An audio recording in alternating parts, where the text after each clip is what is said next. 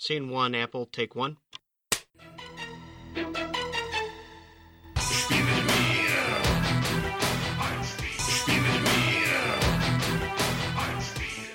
Bonjour à toutes, bonjour à tous. Vous écoutez un nouvel épisode de Playtime, l'émission d'Artzone Chronicles consacrée aux jeux de société. On se retrouve avec euh, un nouveau mensonge et un nouveau scandale. Lors du dernier épisode en compagnie de Benoît de la boîte de jeux, on vous promettait un prochain épisode avec les, mecs de Proxy Jeux. Eh ben non, pas, cette fois. En fait, euh, pour des raisons de calendrier, on, a eu le temps de faire un, autre épisode entre les deux, toujours au format les acteurs ludiques, cela dit, et avec des personnes sûrement tout aussi fréquentables. Donc c'est Nils euh, et euh, Misha du Nico ludique, donc un, une actualité très chargée en ce début, d'année scolaire. C'est un espace de jeu de la capitale avec euh, beaucoup beaucoup d'événements en ce début d'année, donc euh, ce sera l'occasion d'en reparler. Euh, bonjour Nils. Bonjour. Et du coup, on va enregistrer un peu en différé avec Micha, et puis au niveau du montage, on intercalera les, les deux interventions pour que ce soit chronologiquement correct. Et donc, vous, vous allez nous parler de ce lieu de rêve, mais avant, comme d'habitude, un peu un petit retour sur sur vos parcours respectifs. Donc, Nils, tu viens d'où? Tu viens de quelle génération? Qu'est-ce que tu as fait de ta vie, de ton parcours scolaire, professionnel? Alors, je viens de Rhône-Alpes, de Grenoble plus précisément. Je suis de 89, génération euh, Nickel. années 80. Euh, au niveau de mon parcours, j'ai bah, j'ai fait un bac général S, un DUT dans l'énergie, ainsi qu'une licence dans le même domaine. Et j'ai travaillé une année et demie dans ce secteur avant de me lancer sur ce projet, l'année dernière. D'accord. Est-ce que tu avais déjà un lien un peu au monde euh, de l'animation urbaine euh, de, ou de tout simplement ouais la- l'animation ludique euh, comme ça? Non, pas du tout. Non. J'étais juste un joueur. Un joueur qui avait envie de monter un projet qui te tenait à cœur et puis euh, un jeune entrepreneur alors on va dire. On va dire ça, ouais.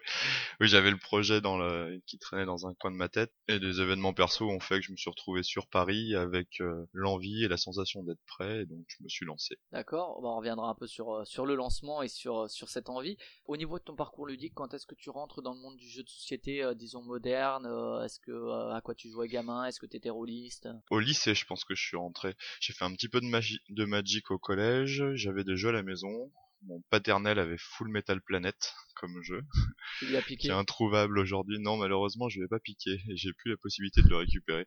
C'est un grand regret. Et puis j'ai fait du, oui, du jeux de société au lycée, mais ça restait des petits formats comme euh, Service Compris, Lancelot, c'est des petites boîtes. Et c'est en en arrivant. hors de perme quoi. Oui, bah, c'était plus, euh, c'était plus euh, sur les week-ends. Mais à l'époque, c'était surtout console. Et c'est quand je suis arrivé sur Grenoble et que j'ai commencé mes études que là, j'ai découvert les jeux de société modernes et le jeu de rôle. En D'accord. Quel, quel type Donjons et Dragons D'accord. 3.5, comme beaucoup de joueurs. Tu es toujours joueur de jeux de rôle ou t'as arrêté pour des raisons de temps, de, de groupe disloqué euh? Bah, le groupe est disloqué, mais euh, il continue à se réunir à peu près tous les deux mois. Bah, moi, j'ai arrêté depuis un, un an, donc je fais des one-shots de temps en temps, mais, mais comme j'ai le nid maintenant, j'ai plus le, je peux plus me libérer un week-end entier.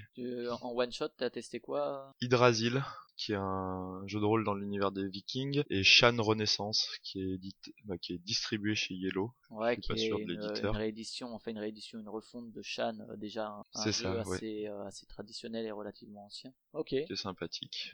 Du coup, euh, quel type de jeu tu jouais, tu joues, euh, que ce soit des types de jeux, des noms, des choses que tu attends, euh, récents ou pas, peu importe?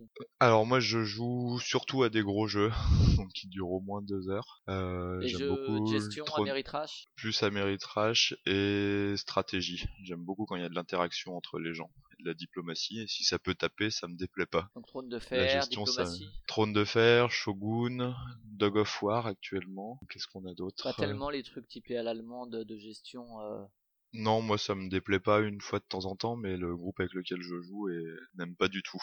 Donc c'est des jeux qui sortent jamais. D'accord. Quand on est nombreux, on joue à The Resistance à Ballon. Mhm. Bang, Shadowhunter aussi. On a fait pas mal de coopératives. Dernière week, bah hier, on a testé Time Stories. Tu as aimé Ah, particulièrement, ouais. On s'est enchaîné les deux, euh, les deux premiers scénarios. Et c'est très agréable. Ah oui, les- les retrouve deux. des sensations de jeu de rôle. euh, Vous avez joué combien de temps?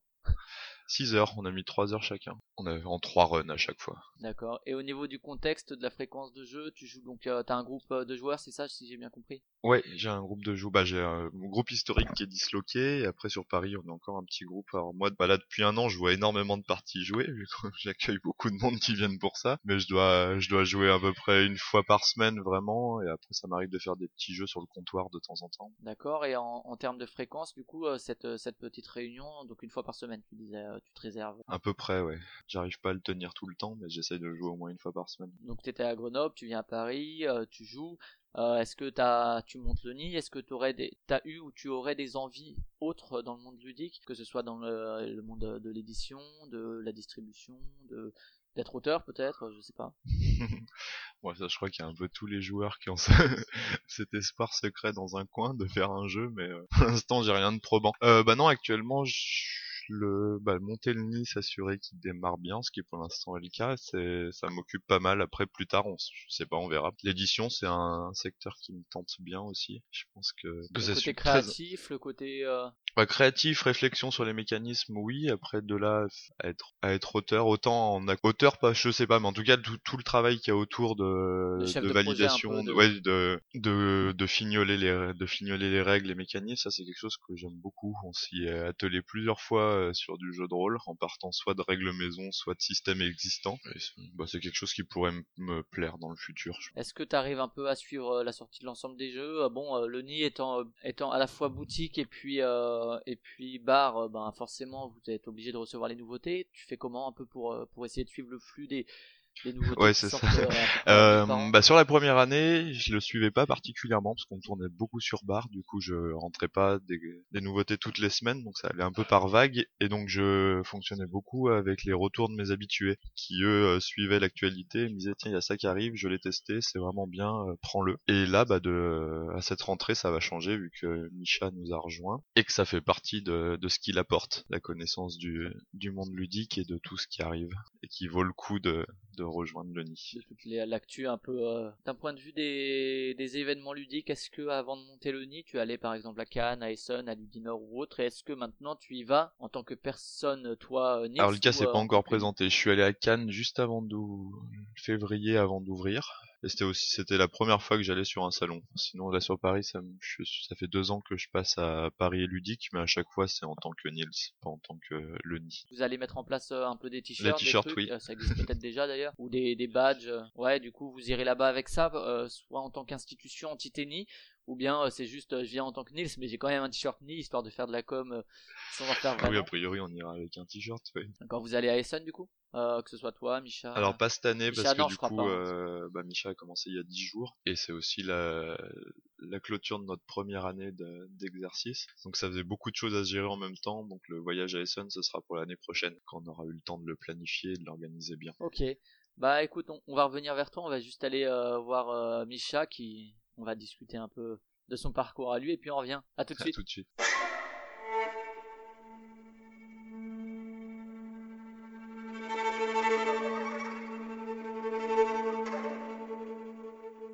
Et on est avec Micha, donc bonjour Micha. Bonjour, bonjour. Donc on a on a parlé un peu avec Nils, on va on va revenir sur ton parcours à toi. Tu es d'abord de quelle génération? Quel est un peu ton parcours euh, perso, que ce soit scolaire, un peu professionnel également? Euh, Bah moi je suis de 1987, donc euh, on peut dire que je suis moitié jeune, moitié ancien. Ouais, c'était relatif. Voilà, c'est ça. Moi, je viens du monde scientifique où euh, j'ai fait de longues études dans la biologie. Et euh, après ma thèse, enfin pendant ma thèse, j'étais déjà très très forcément passionné par le monde du jeu et j'avais envie d'aller explorer euh, un nouveau monde professionnel et c'est vrai que le monde ludique euh, c'était celui dans lequel je m'y voyais bien pour partager à la fois passion et profession donc euh, j'ai réussi à trouver bah, une dame charitable pour m'accueillir de la part de Niels où lui bah, il était en pleine expansion il avait besoin quelqu'un pour l'aider et, et, nos deux nos deux projets professionnels communs ont, ont convergé et du coup, est-ce que tu avais déjà du lien euh, à tout ce qui est animation, à tout ce qui est...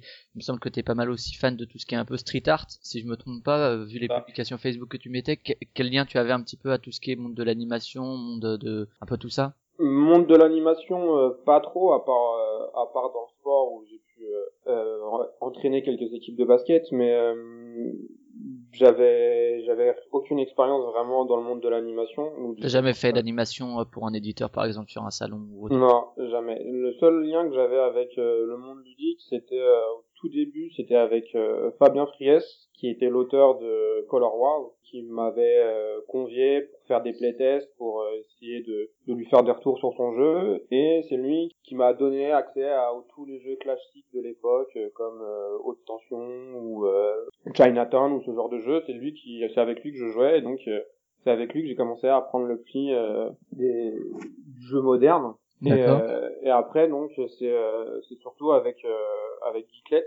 Donc bah, on va on va revenir dessus sur le parcours ludique. Juste peut-être, est-ce que vu que le le nid tu le définis café bar un peu, est-ce que tu as eu des expériences un peu là-dedans dans tout ce qui est un peu la vie urbaine, que ce soit parisienne ou d'une autre ville, euh, la vie un peu citadine? Bah moi j'ai toujours été citadin, j'ai toujours habité en région parisienne euh, depuis depuis toujours, donc j'étais habitué à, à cette vie très très dynamique où il y avait des nouveaux endroits qui s'ouvrent à droite à gauche qu'on a envie de découvrir. Mais t'es jamais de l'autre côté du rideau J'ai jamais été de l'autre côté du rideau. Comme je te dis, j'ai fait de longues études euh, en biologie jusqu'à jusqu'à finir ma thèse. Donc je suis passé directement après ma thèse, je suis passé là au nid. Donc D'accord. Niveau professionnel, il y a que avec une expérience scientifique. D'accord, ok. Donc si on revient justement un peu sur le parcours ludique que tu as déjà un peu abordé, donc l'entrée dans le monde du jeu de société, tu disais euh, via euh, Fabien, c'est ça? C'est ça, Fabien Fries qui a, qui a fait monter sa boîte d'édition euh, Games pour sortir son jeu Color Wars. Et donc c'est là que tu as commencé un peu à rentrer dans le jeu de société, donc, euh, ce qu'on appelle moderne. Avant, tu étais entre guillemets comme un peu tout le monde, Monopoly, Cluedo quand tu étais gamin Plus que ça, j'ai fait énormément de jeux de cartes avec mes parents, le tarot, la belote les gros classiques de jeux de pli. Après, j'avais des, des, grands frères aussi avec lesquels on jouait pas mal sur le côté sportif, le côté jeux vidéo énormément. Il y a eu un peu de cartes Magic, il y a eu très peu de jeux de rôle même, mais il y en a eu quand même un petit peu. Et après, ouais, j'ai eu une grosse, grosse période de jeux vidéo où je jouais à Final Fantasy, Metal Gear ou, les jeux de foot US. D'accord. Et, puis, ouais, je suis retombé dans le jeu de société. Euh, C'était, ouais, vers quelle année, ouais?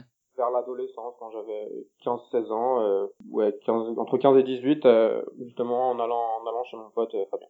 D'accord. Et donc en termes aujourd'hui, donc après effectivement on parlera de, de Geeklet quand même sur lequel tu as eu une grosse activité. Tu as toujours d'ailleurs, euh, c'est pas le nid euh, prend plus de temps, donc peut-être que tu seras un peu moins présent ou tu essaies de combiner les deux? Bah, dans l'expectative, c'est vrai que j'espère pouvoir combiner les deux. Après là, Oni, j'ai commencé depuis depuis deux semaines, donc euh, c'est pas mal speed parce qu'il y a pas mal de choses à mettre en place. Ouais, bien sûr. Donc euh, donc pour l'instant, j'ai j'ai rien fait pour Geeklet depuis depuis septembre, mais euh, j'ai même pas pu aller à la semaine. Mais mais j'espère dans l'avenir avoir le temps de pouvoir continuer à faire des choses, peut-être sur des formats plus courts, parce que pour mes articles, c'est vrai que j'essayais d'aller aller en profondeur. Là, peut-être que je ferai juste des, des, des ressentis sur certains jeux en plus, en plus condensé. Je sais pas, je verrai, je verrai si j'ai le temps. Ok. En termes du type de jeu, euh, que ce soit euh, du type du jeu, des noms de jeux qui vraiment te, t'es ton petit panthéon personnel, que ce soit dans ce que tu préfères jouer, que ce soit des noms ou des vraiment un, style de jeu. Bah, comme t'as pu le dire, je suis, non, enfin, je suis fan de Street Art et c'est vrai que tout l'aspect visuel euh, est super important et je me suis rendu compte, bah, en évoluant dans dans le jeu de société, ce qui me plaisait, c'est ceux qui ont vraiment un parti pris graphique très fort.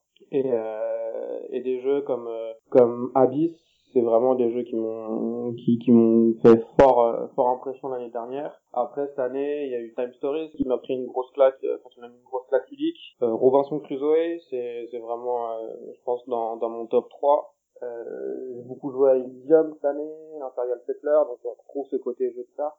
D'accord. Euh, après, si t'en veux d'autres, je peux t'en citer d'autres, mais... ouais, écoute, ça fait déjà pas mal. Euh, plutôt quand même des jeux assez costauds, ce que tu dis. Enfin, sauf Abyss qui est plus familial, mais c'est vrai que Robinson Crusoe c'est assez costaud. Imperial Settlers c'est du familial plus, disons, mais quand même euh, avec de la gestion, etc. dedans. Bah, disons, enfin, je suis pas, je suis pas un ultra gamer dans le sens où des parties de 2-3 heures, euh, c'est pas, pas, enfin, 3-4 heures, on va dire, c'est pas vraiment ce qui m'intéresse. J'aime bien les jeux, ouais, un peu, un peu dense, un peu complexe, mais avec, euh, avec une durée de partie d'une heure, d'une heure et demie, ce qui permet d'enchaîner quelques parties dans une soirée. Donc, euh, j'ai l'impression d'être un, ouais, un gros joueur dans le mood actuel du jeu, c'est-à-dire que les parties sont calibrées autour euh, d'une heure, d'une heure et demie. Ouais, dans le format un peu éditorial actuel qui, qui fonctionne quoi. Euh, en termes de contexte, tu joues en soirée jeu, du coup avec le nid là c'est encore un peu un peu différent, mais disons avant d'avoir le nid, tu jouais dans, dans quelles circonstances? Et à quelle fréquence à peu près, si tu devais définir une fréquence par semaine, par mois? Ça, je pense que la fréquence la plus objective, faudrait que je demande à ma femme, mais, euh, mais je dirais deux fois par semaine où j'essayais d'avoir euh, une soirée en semaine euh, vraiment dédiée à ça, ou dès 20h jusqu'à jusqu'à une heure où ça permettait de faire deux, trois vrais jeux dans la soirée, à 3-4. Et puis généralement, ce qui se passait, c'était, vu que je faisais du sport à côté, il y avait aussi une soirée le samedi soir après le match, où on terminait à 23h et on jouait jusqu'à 2-3 heures du matin avec avec les potes du basket, donc, euh, à qui j'avais refilé le virus ludique. Et donc, euh, donc ouais, il y avait au moins deux séances euh, par semaine Et euh, la sortie des jeux, donc on sait aujourd'hui le, le, disons le, la sortie effrénée un peu de jeux qui sortent. Euh, est-ce que as, tu essayes un peu de tout suivre? Est-ce que tu t'attardes plus sur certains titres Comme j'ai pu dire tout à l'heure, il y a un aspect euh, graphique très important qui est un peu. Euh, donc les jeux à l'allemande un peu, un peu disons. Un peu marron. Austère, ouais, pour être poli. L'aspect mécanique peut peut m'intéresser, donc je vais m'intéresser, je vais aller lire un article, regarder une vidéo et et pourquoi pas en faire une partie, mais je serais pas à fond pour, pour le recevoir au plus vite et pouvoir y jouer euh, très très, très, très, très rapidement. Donc ça fait que je fais quand même une grosse sélection euh, sur euh, sur qui sort en disant ça ça m'intéresse pas. Et donc j'arrive j'arrive à suivre toutes les nouveautés avec avec une liste de jeux qui qui m'intéressent ou pas. Là j'ai une liste sur BGG qui contient une vingtaine une vingtaine de jeux que j'attends là pour le mois d'octobre. Ok, euh, si on parle un peu du Kickstarter, est-ce que tu es un, un pledger ou est-ce que c'est un format qui, qui te attire pas plus que ça, sur lequel tu as des critiques ou euh... euh j'ai le Kickstarter facile.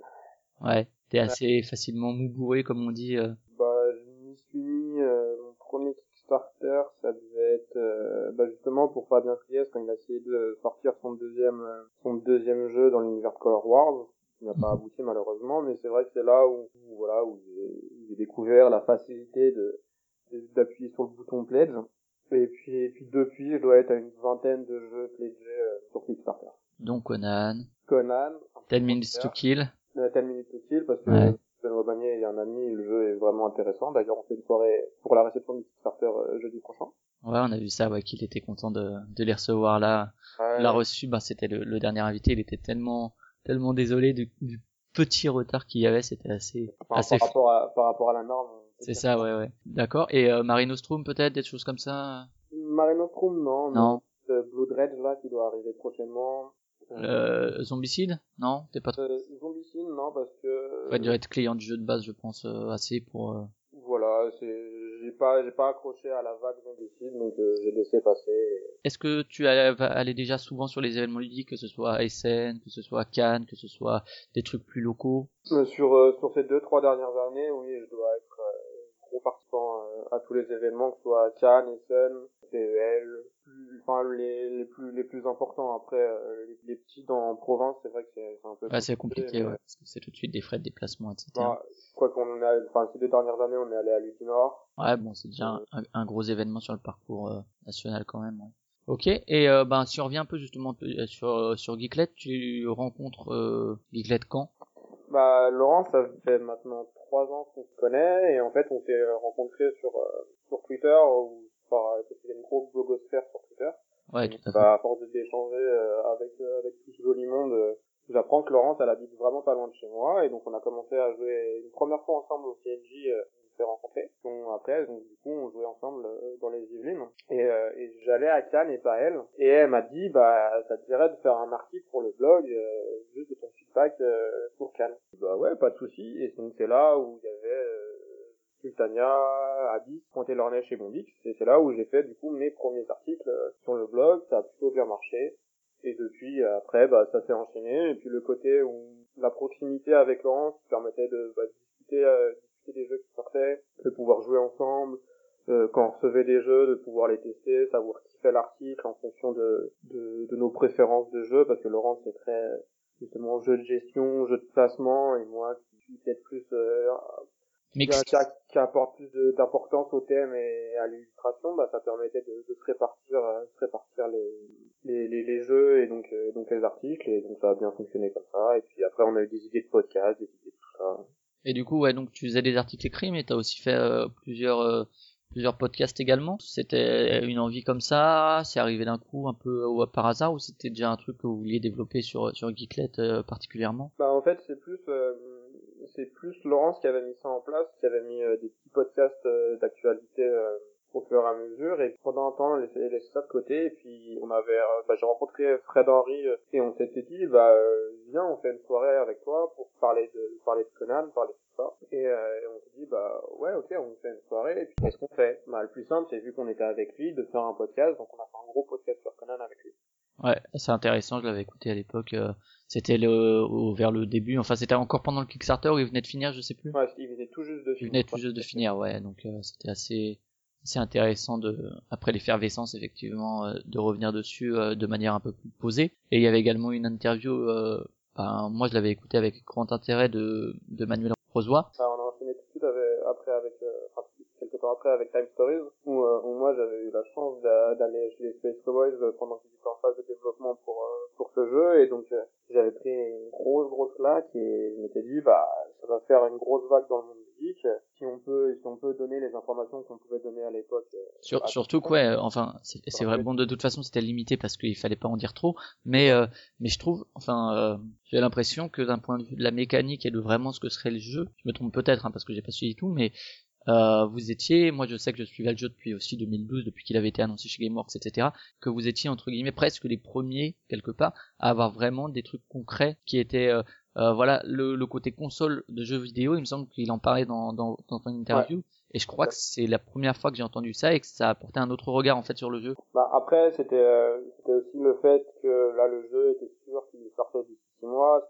C'était peut-être le bon timing pour commencer à, à concours de circonstances qui, qui a été favorable euh, à la diffusion de cette mécanique euh, à ce moment-là. D'accord, ouais. Et euh, du coup là, euh, dans, donc tu disais t'arrives au Nid, ça se passe comment le, le contact avec Nils Tu allais déjà au Nid avant en tant que en tant que joueur? Je suis allé bah, très récemment en fin fin de printemps dernier où j'y suis allé pour la soirée Tennis que Benoît avait organisé là-bas. Et c'est à ce moment-là donc j'ai discuté avec Nils sur bah voilà mon mon envie de, de trouver un, un poste dans, dans le monde geek, en sachant que voilà moi ce qui m'intéressait euh, dans cet univers c'était euh, c'était à la fois euh, la création d'événements de, de communication animation etc est-ce que est-ce que tu avais essayé par par ailleurs de bosser dans une maison d'édition, que ce soit en tant que bénévole, est-ce que ça t'a intéressé ou bien est-ce que parmi des offres d'emploi qui sont passées, est-ce que ça t'est arrivé de postuler des fois du coup Ouais, bah,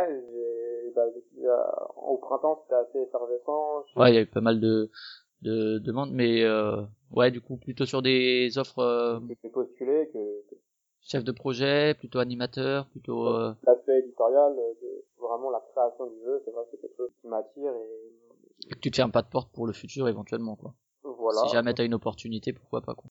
On, verra. Bon, pour l'instant, là, t'es occupé avec le nid, voilà, c'est plus l'animation, plus effectivement tout ce qui est la communication, on en parlera après. Et du coup, donc là, t'arrives au nid, euh, le contact avec Nid se, se, passe bien, tu arrives, bah. euh, et donc là, bon, on en reparlera plus en détail après quand euh, Nils nous aura présenté un peu la genèse et l'historique du nid, mais, et donc là, t'es arrivé en septembre, c'est ça?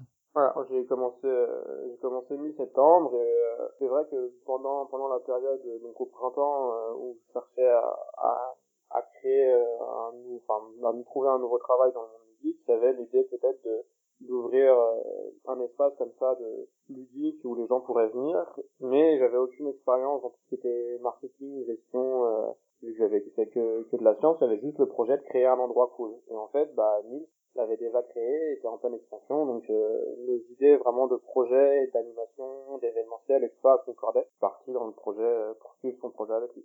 D'accord. Et donc euh, là, donc dans le futur, tu disais essayer toujours un peu euh, sur Geeklet, peut-être des trucs un peu plus synthétiques, un peu plus euh, directs, parce que voilà, ça prend peut-être moins de temps, quoique je suis pas sûr, parce que finalement arriver à, arriver à avoir le cœur d'un truc, c'est parfois presque plus compliqué. J'en sais quelque chose parce que j'ai pas du tout l'esprit de synthèse et c'est peut-être plus simple que de qu'effectivement d'aller au cœur. Mais et des podcasts, etc. Tu vas essayer d'en refaire un peu si l'occasion se présente. Ce sera un peu selon les opportunités. Oui, voilà, là j'ai pas vraiment de vision sur que je peux avoir sur le, enfin, comme, comme activité que je peux avoir sur le blog euh, dans les dans les prochains mois, ce sera vraiment en fonction du temps que j'ai. Après, là, sur sur le blog, on est on est quatre à écrire avec euh, Laurent, moi, et, mhm. et et Truffovant. Donc c'est vrai que voilà, euh, le blog continue à vivre. Là, c'est une fois que la vague du début au nid est passée et que ça a installé dans mon quotidien, je pourrais voir, je pourrais voir si je peux dégager du temps pour écrire faire des podcasts, mais là, pas de prévision pour le moment. Ok, bah écoute, on va retourner vers Nils qui va nous parler un peu de la genèse et de l'historique, et puis on revient vers toi pour parler justement de la saison à venir, de ton arrivée au nid, et puis des,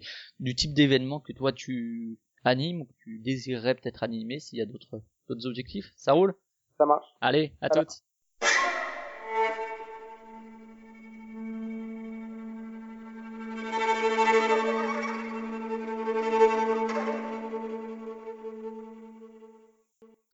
Retour avec avec Nils qui va donc nous parler de, de la genèse un peu et de l'évolution de l'évolution du nid.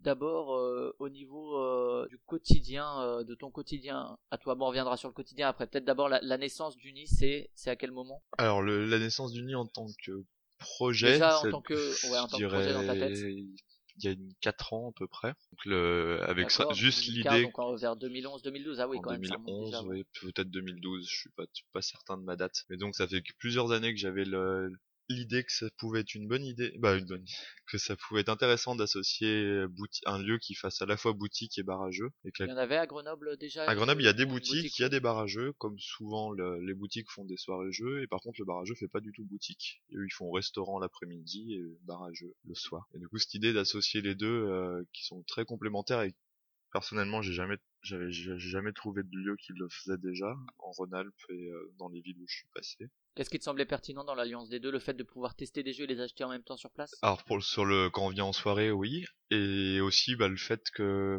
que du coup toutes les tous les jeux qui sont en boutique ont un exemplaire qui est ouvert pour jouer sur place, et donc bah, côté vendeur magasin, on voit les jeux tourner, on peut ouvrir les boîtes pour présenter le matériel, donc je trouve que c'est quand même un super support parce que comme dans plein de secteurs, le dos d'une boîte c'est marqué que c'est le meilleur jeu du monde, et puis c'est pas forcément vrai une fois qu'on y a joué. Et puis aussi qu'en tant que bah, que client qui vient chercher un jeu. Alors maintenant avec internet la donne a évolue, mais euh, moi de nombreuses fois je suis rentré dans une boutique, j'ai regardé les boîtes, j'ai repéré ceux qui m'intéressaient, je suis rentré chez moi, j'ai recoupé les commentaires sur internet et j'ai fait un aller-retour pour retourner l'acheter. Et si j'avais pu ouvrir la boîte et, et feuilleter la règle, a priori je serais reparti sur le, avec le jeu sous le bras immédiatement. Donc un aller-retour de moins. Euh, oui. Du temps de gagner. Du coup, euh, ça c'est le projet et donc euh, cette idée, est-ce que tu la voyais applicable à Grenoble, est-ce que tu l'aurais monté aussi? Ou c'est le fait d'avoir bougé à Paris qui t'a dit ok cette idée je l'ai, je la concrétise? C'est le fait d'avoir bougé à Paris. Je pense que sur, sur Grenoble, il y avait, il y a pas de place. Bah, il y avait déjà, il, y a, déjà trop de boutiques, trop de, barrageux. Puis en plus, à, l'époque, j'étais jeune, encore plus que maintenant. Parce que là, j'ai 25 quand je me suis, j'avais 25 quand je me suis lancé. Et, euh, et je pense que j'avais pas du tout les épaules pour monter ça. Tu penses qu'à Paris, il y a plus de place? Ah bah, enfin, je, je, connais pas la clairement. parisienne suffisamment, mais ah. il n'y a pas déjà des barrageux, des boutiques. Non, c'est assez ridicule euh, ce qu'il y a, ce qu'il y a même avec maintenant qu'on a ouvert, c'est-à-dire qu'on est deux bars et un café. Donc le café qui fait simplement des jus de fruits, et on est deux bars euh, à proposer bah, de la bière pour toute la, pour tout Paris intramuros, sachant que nous, euh, nous, on a à peu près 60. Barrageux, on, précise des barrageux. Oui, barrageux, oui, bah, il n'y a pas deux, deux bars pour 4 millions et quelques d'habitants, mais donc on est deux barrageux avec euh, ça qu'on nous on ouvre, donc un seul barrageux qui avait à peu près 20 places. Donc nous on est ah arrivé avec une soixantaine de places et ça reste bien moins que des villes comme euh, Lyon par exemple que je connais bien où là on doit en avoir trois ou quatre avec euh, la plupart qui ont au moins la même capacité. Et donc tu t'es dit ouais euh, c'est une honte, allez si je lance ce projet autant le faire à Paris quoi. Oui c'est exactement ça. Je craignais pas qu'on soit trop nombreux. T'arrives à Paris vers quelle à quelle époque à peu près? Je suis arrivé un an avant donc. un an avant de lancer? Que je me trompe pas, on est en 2015, 2014, je suis arrivé en 2013 en mars et je me suis non, pardon, je suis arrivé en juillet, en juillet et j'ai ouvert un an plus tard. Et dès que t'es arrivé, tu t'es dit euh, que ça allait être ton projet, t'as commencé à réfléchir un peu au business model, au lieu, etc. Je travaillais dans l'énergie auparavant et j'ai claqué la porte de mon premier emploi et j'avais pas du tout envie de continuer dans cette branche, donc j'ai rejoint mon ami qui était sur Paris et je me suis demandé qu'est-ce que je faisais de ma peau. Donc c'est là où cette idée de projet est ressortie d'un coin de ma tête et que je me suis dit banco. Donc bah, j'ai regardé ce qui existait sur Paris, j'ai vu que c'était ridicule par rapport à la taille de la ville. Et donc je me suis donné un an pour monter le projet. D'accord, ouais, donc tu t'es vraiment, t'es pas lancé comme ça les yeux fermés, t'as quand même mûri le projet, euh, réfléchi un peu à est-ce que c'est pertinent, est-ce que t'as fait des études euh, de marché ou euh, complètement. Le de manière officielle, ou de manière enfin très très studieuse disons, ou de manière plus informelle? Non, très, j'ai un dossier qui était euh, très très bien construit parce que j'ai eu la chance d'être accompagné par un programme qui s'appelle l'ADI, qui est un organisme qui fait des microcrédits et qui, sur Paris, mais c'est vrai pour à peu près toutes les villes de France, lance tous les mois une session pour une grosse dizaine de, de jeunes, donc c'est jusqu'à 32 ans que c'est possible d'y rentrer. Donc ils lancent une session où ils accompagnent sur le sur la réalisation du business plan. Et les gens, c'est des bénévoles qui font tourner l'organisme, c'est des généralement c'est des cadres supérieurs, des chefs d'entreprise, des retraités, des comptables. Donc c'est une c'est vraiment précieux l'aide qu'ils apportent. Donc d'ailleurs, s'il y en a qui veulent se lancer, quel que soit leur projet, je leur recommande de se tourner vers cette structure qui s'appelle Lady. moins de 32 ans cependant. Jusqu'à 30, ouais, moins de 32 ans. Après, c'est, c'est, je pense qu'ils ont mis comme limite 32 ans. Après 33 ans, ils se sont dit c'est la mort du Christ, on va arrêter là. Peut-être. Je sais pas, mais ils ont ça, c'est le programme Créa Jeune. Je suppose qu'on doit pouvoir en trouver pour euh, sans limite d'âge. Après, Pôle Emploi en propose. À mon avis, c'est un peu moins, un, c'est un peu moins qualitatif, mais euh, mais il y a plein de programmes qu'on propose et encore plus si on est prêt à mettre des sous. Ok, du coup, tu, tu te lances là-dedans.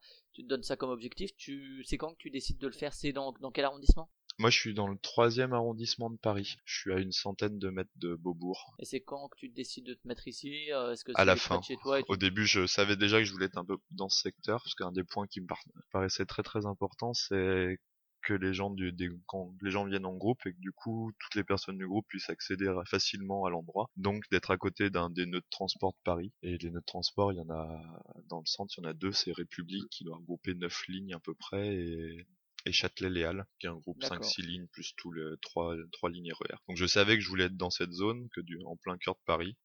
Et le local, par contre, je l'ai trouvé au dernier moment. Et c'est comment qu'on définit un peu le, en termes d'investissement ce qu'il va falloir mettre dedans? Comment est-ce que tu trouves? Ces sous? Est-ce que tu les avais déjà de côté? Je pense que tu fais peut-être des, des emprunts, des trucs. C'est comment un peu que ça se passe justement cette création vraiment d'entreprise hein, Parce que voilà, c'est un- une démarche d'auto-entrepreneur, on peut dire. Ah bah clairement ouais, le, avec euh, qui est même un poil plus lourde parce que euh, à partir du moment où on a un local dans, dans son projet, ce que souvent euh, ce qui est pas le cas quand on veut être auto-entrepreneur, on change vite d'échelle parce que ça se passe de quelques milliers d'euros de besoins à plusieurs dizaines. Et comment on le chiffre Ben euh, pas à pas, en faisant des premières versions, en faisant des enveloppes qui au départ sont hyper vagues, puis on les on les affine, puis on, découvre qu'il y a des postes auxquels on n'avait pas pensé, donc le montant total réaugmente. Et sur le sur le cas des locaux, c'est c'est assez particulier parce que ça peut simplement varier du simple au, quad, quadruple. Le, le coût du local en fonction de s'il y a un pas de porte, s'il y a un fonds de commerce, s'il y a des travaux à prévoir et du loyer mensuel vous, vous êtes licence, euh, licence bar, donc c'est à 4, je crois, c'est ça? Alors nous, on a triché comme la plupart des, des bars à thème qui ouvrent. On est licence restaurant. C'est-à-dire que la licence bar, c'est une licence qui est soumise à quota, un peu comme celle des taxis dont on entend parler actuellement, et qui coûte bah, pour Paris en, en moyenne 60 000 euros. Donc, alors que la licence restaurant impose que les gens mangent euh, s'ils veulent boire de l'alcool, mais par contre est euh, juste déclarative en préfecture. Et, Ah ouais, et demande une forme, bah, demande une formation qui autorise à être gérant de débit de boisson, mais ça c'est vrai dans les deux cas. Mais donc elle, elle est gratuite et en plus il n'y a pas de restrictions géographiques comme pour la proximité des écoles, euh, des maisons de retraite, etc.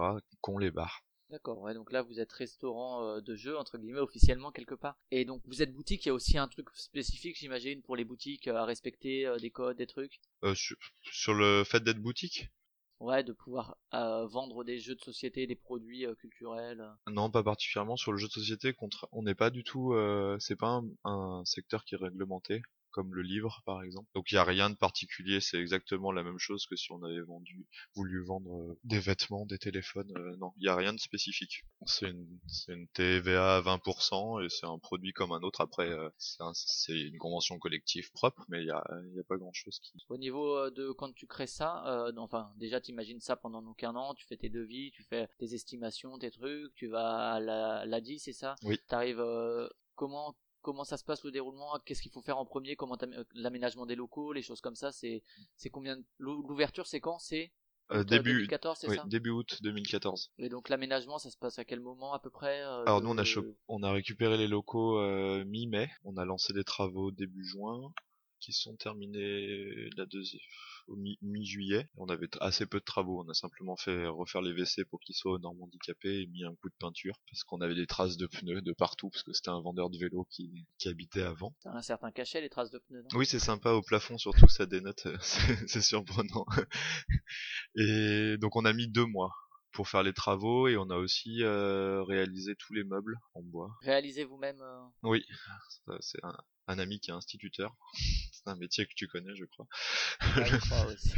qui, est- qui a comme passion de faire des meubles en bois. Donc le, on avait un deal, c'était il, il manipulait du beau bois, donc les meubles sont en chaîne et, et il prenait 15 jours de ses vacances d'été pour euh, venir les réaliser. Et euh, donc on a parlé un peu de l'investis- de l'investissement financier. Je sais pas si tu veux donner des chiffres. euh, oui, ou moi pas. ça me dérange pas. On était sur 100 000 euros sur le Pour un petit Combien de mètres carrés c'est le 100 mètres euh, carrés à peu près. C'est pas un achat, hein, c'est pas une Non, non, non, on est locataire.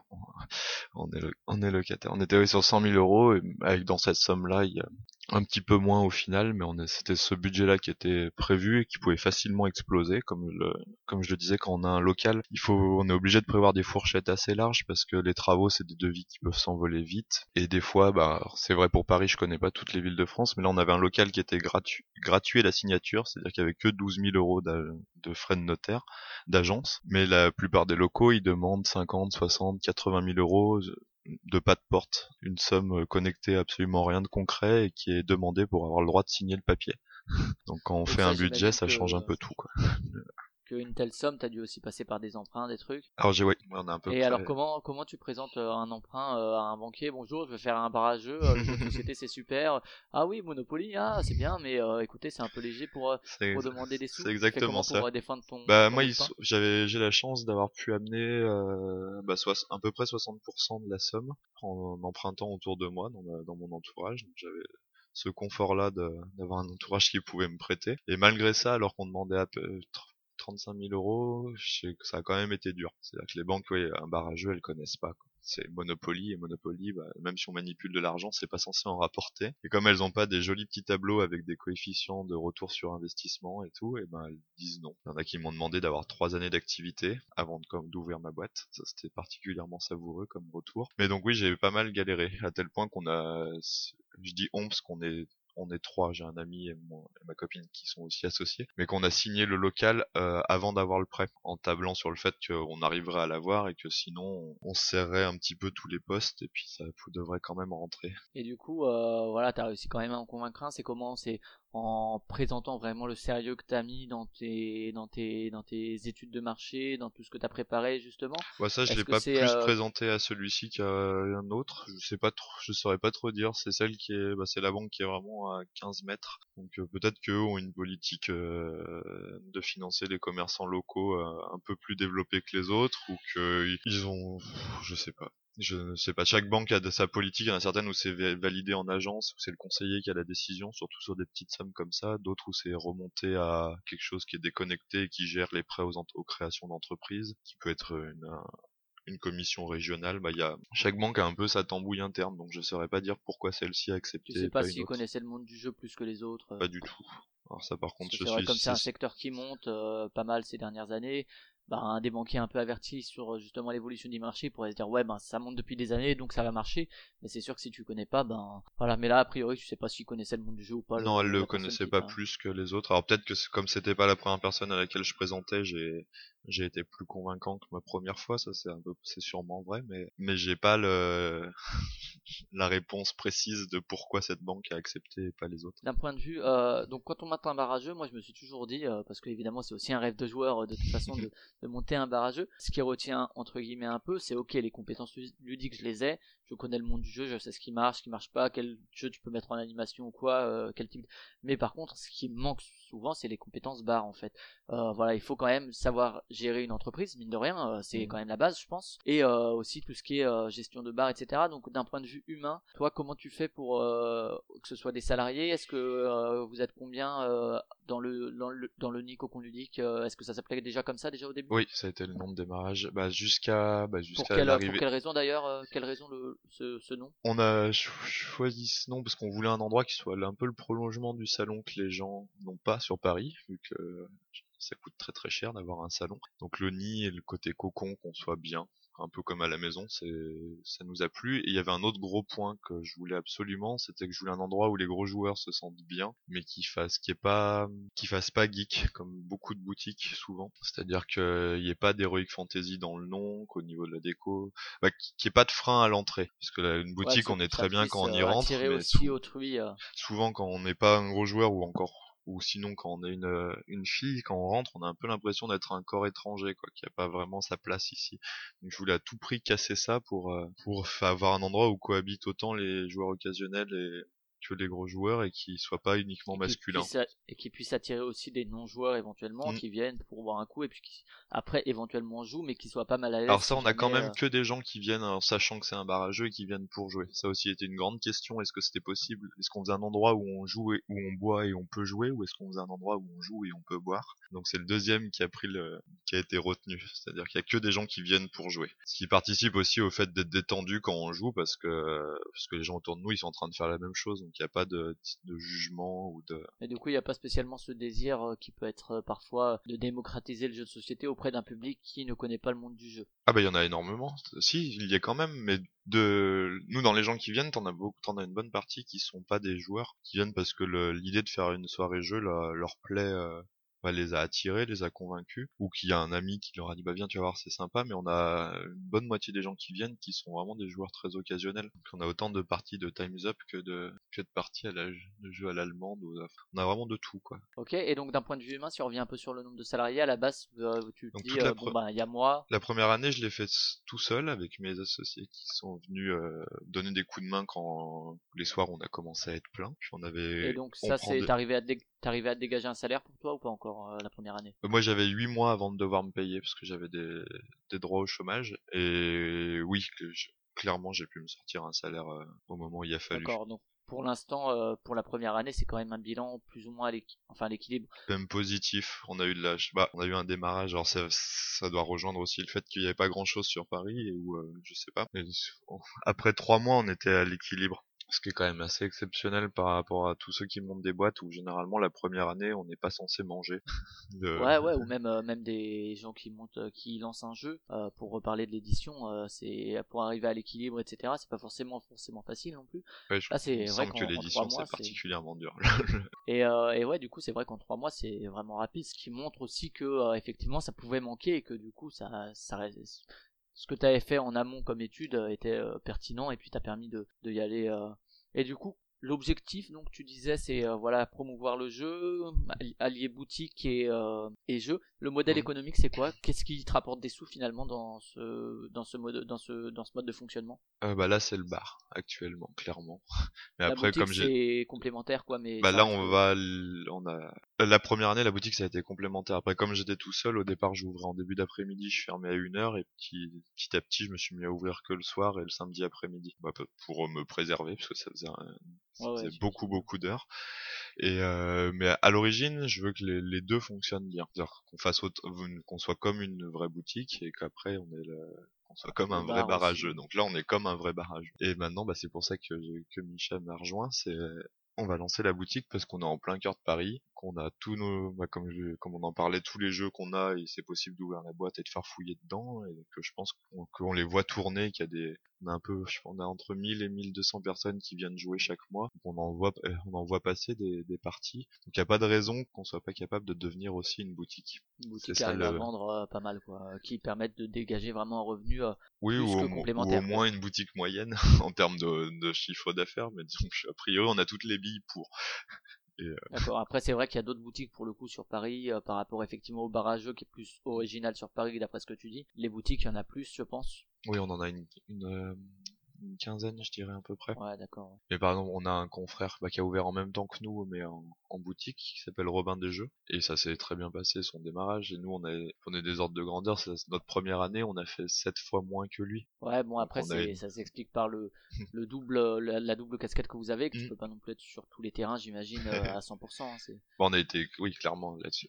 Puis le, le choix des horaires, le, bah, le, lieu était, a été connu et, reconnu comme barrageux ouais, par des gens. le, côté boutique était complètement en retrait. Ouais. Et là, vous allez essayer de revaloriser ça au niveau de la communication, justement, un mm. petit peu. Puis en étant ouvert en journée, ce qui change pas mal aussi. vous pouvez vendre jusqu'à quelle heure? Euh, Bah là, on ferme à 1h du matin. Et donc vous vendez jusqu'à la ferme? Oui, il n'y a aucune raison. Euh. Donc euh, tu disais tes associés, eux, par contre, c'est vraiment du, du, bénévolat, ils viennent quand ils ont le temps pour te donner un coup de main, c'est ça la première année? C'est ça. Eux, ils ont rendu le projet possible, ils ont amené des sous et ils amènent du, ils ont amené du temps aussi au début. Euh. Le nombre de, de tables, c'est combien de joueurs à peu près Tu disais Une soixantaine, on a 10 grandes tables. C'est des tables qui Ouais, on a 10 grandes tables qui permettent d'accueillir 6 euh, à 12 personnes. En fond, elles sont modules, elles sont, elles sont à rallonge, donc ça dépend. On peut, ouais, on peut rentrer jusqu'à 60. D'accord. Et donc, si on prend un peu justement au niveau de l'animation la première année, donc barrageux, les gens viennent, peuvent prendre une boîte, euh, essayer le jeu, jouer en autonomie, c'est ça euh, Ou vous expliquez les jeux du coup Alors au début, j'expliquais les jeux. Après, je pense que c'est un, des, un point qui est, bah, c'est un point qui a sauté parce que c'est très très chronophage d'expliquer un jeu de A à Z.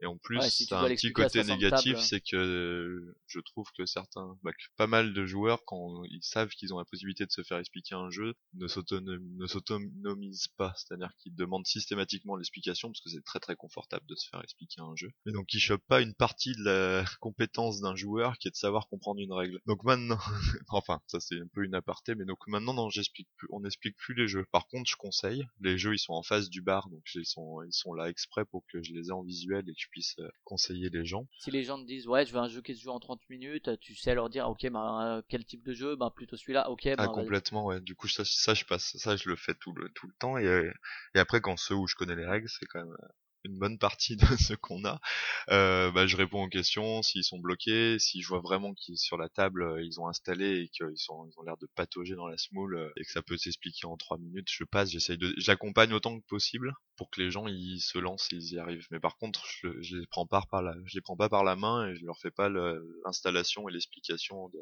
de A à Z autant que je peux, je les aide. On dit que c'est donc une entreprise. Est-ce qu'il y a une association par ailleurs ou euh, non, c'est juste une entreprise, Denis euh? Bah nous, on n'est qu'une entreprise. Après, on en accueille une association un jour par, bah, tous les mardis, qui euh, bah, qui se réunissait dans des bars classiques et du coup, bah eux, ça leur fait un endroit où ils sont où ils sont les bienvenus, ce qui n'était pas tout le temps le cas des, des, bars qu'ils trouvaient. Et puis nous aussi, ça nous permet de, bah, moi, ça me permet d'avoir un soir de la semaine où quand j'ai des gens qui passent, qui ont très envie de venir jouer, mais qui n'ont pas forcément de groupe de joueurs, ils peuvent venir ce soir-là et s'intégrer à des tables de manière certaine. Parce que le reste du temps, sinon les gens viennent plutôt en groupe, donc très souvent ça se mixte, mais c'est pas c'est pas garanti quoi pour quelqu'un qui euh, Si on prend justement, donc as les gens ils viennent, il n'y a pas de location euh, pour essayer le jeu ou il y a un petit euh, Alors nous le, fonctionnement, on a, on demande, t'as 3 euros. Avec ça, tu joues, euh, les gens peuvent jouer euh, tous les jeux, ce qu'ils veulent. Ils peuvent changer une fois, deux fois, cinq fois comme ils veulent. Donc on demande 3 euros et après on demande une boisson en arrivant. Et quand on reste, quand les gens restent plus de 2 heures, qu'il y ait au moins une deuxième boisson.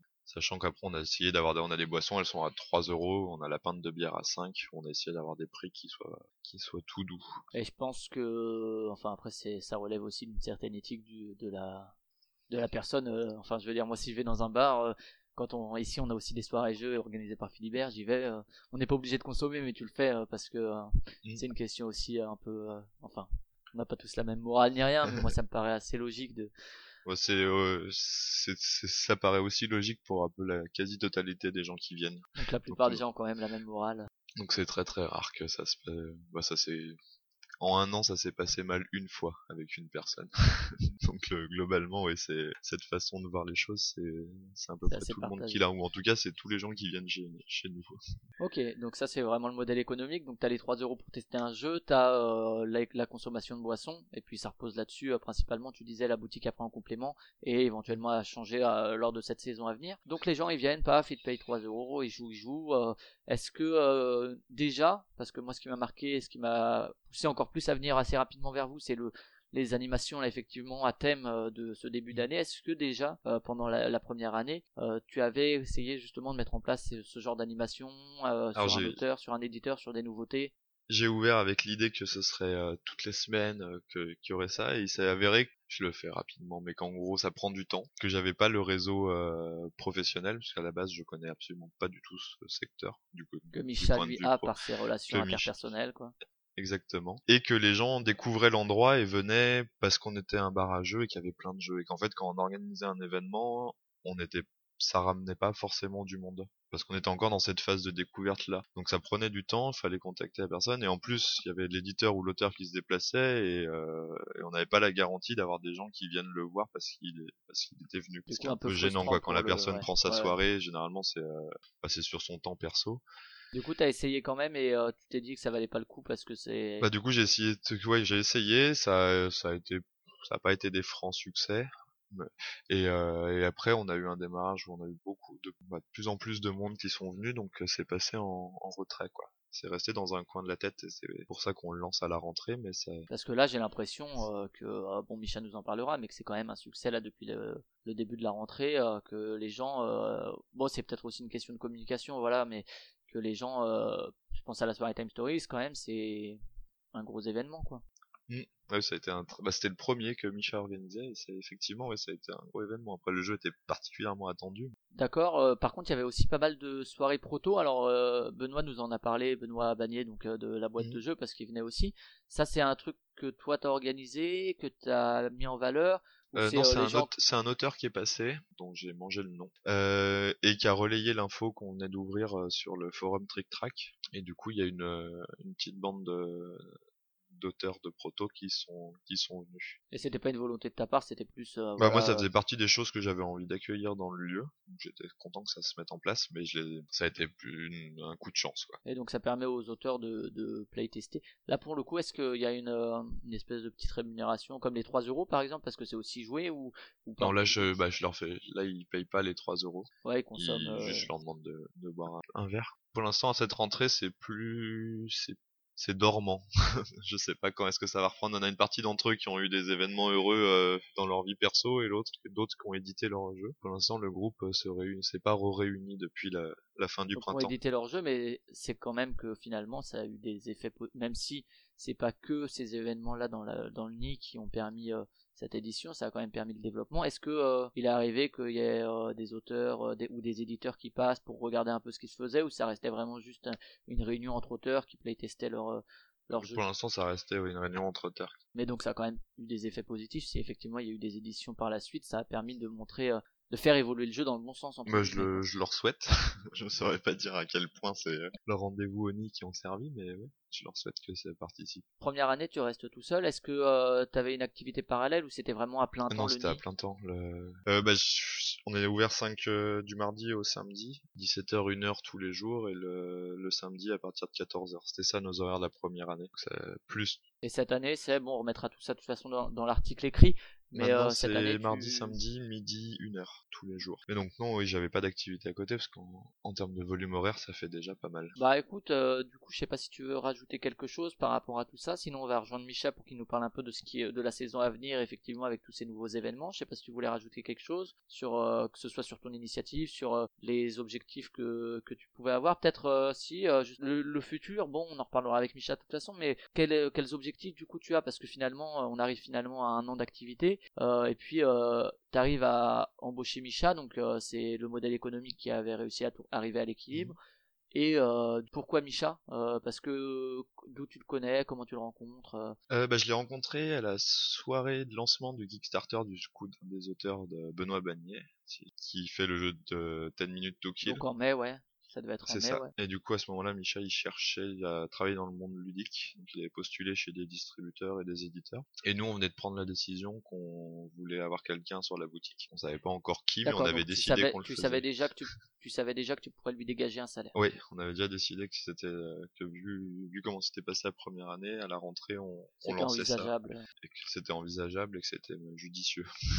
Donc, ça a été une coïncidence de, que lui, il il cherche-. Oui, que lui, il cherchait à ce moment-là et que nous aussi. D'accord, tu le connaissais un peu par ailleurs parce que c'est vrai que lui il traîne pas mal sur Pas Twitter, il écrivait pour Geeklet, etc. Non, c'était du tout, euh, une opportunité. euh. Bah, le premier contact, ça a été, euh, oui, c'était totalement euh, le hasard. Après, on s'est revus pour avant de, avant de topper, mais, euh, mais je le connaissais absolument pas. Et du coup, tu, euh, voilà, il a les objectifs. Bon, c'est pas une embauche immédiate, je pense, pour pour les mois à venir. Déjà voir un peu comment ça évolue avec l'arrivée de Micha. Mais si ça fonctionne, quels euh, nouveaux objectifs tu pourrais avoir, que ce soit euh, en termes de d'événements, d'animation, euh, voilà, quel renouvellement tu penses proposer T'as déjà des idées Oui, ou- bah, l'étape d'après, c'est d'ouvrir le dimanche, que les gens puissent venir jouer l'après-midi en brunchant. Ouais, on a des problématiques pour de mise en place, qu'on n'a pas de cuisine et puis ça demande de, de recruter quelqu'un. Il y a ça, il y a ouvrir bah, le dimanche, ouvrir le lundi soir aussi, être ouvert tous les soirs. Donc là, ça demanderait une embauche supplémentaire éventuellement. Oui, du coup côté bar, cette, Et donc ça, c'est à-. À moyen ou moyen Bon, ou si ça se passe bien, ça devrait être pour le printemps. D'accord, ouais, donc plutôt euh, court encore plus ouais. rapidement que l'arrivée de Micha, ouais. Et euh, bah non, les, les étapes d'après, elles sont, elles sont encore dans le brouillard. T'as eu des retours euh, Est-ce que dans, dans le bar, c'est plutôt une ambiance bar euh, un peu bruyante, etc. Ou plutôt une ambiance studieuse de joueurs de jeux de Ça stratégie dépend des soirs. c'est plutôt bruyant. Mais ça dépend beaucoup de la présence d'un jeu d'ambiance à côté ou pas.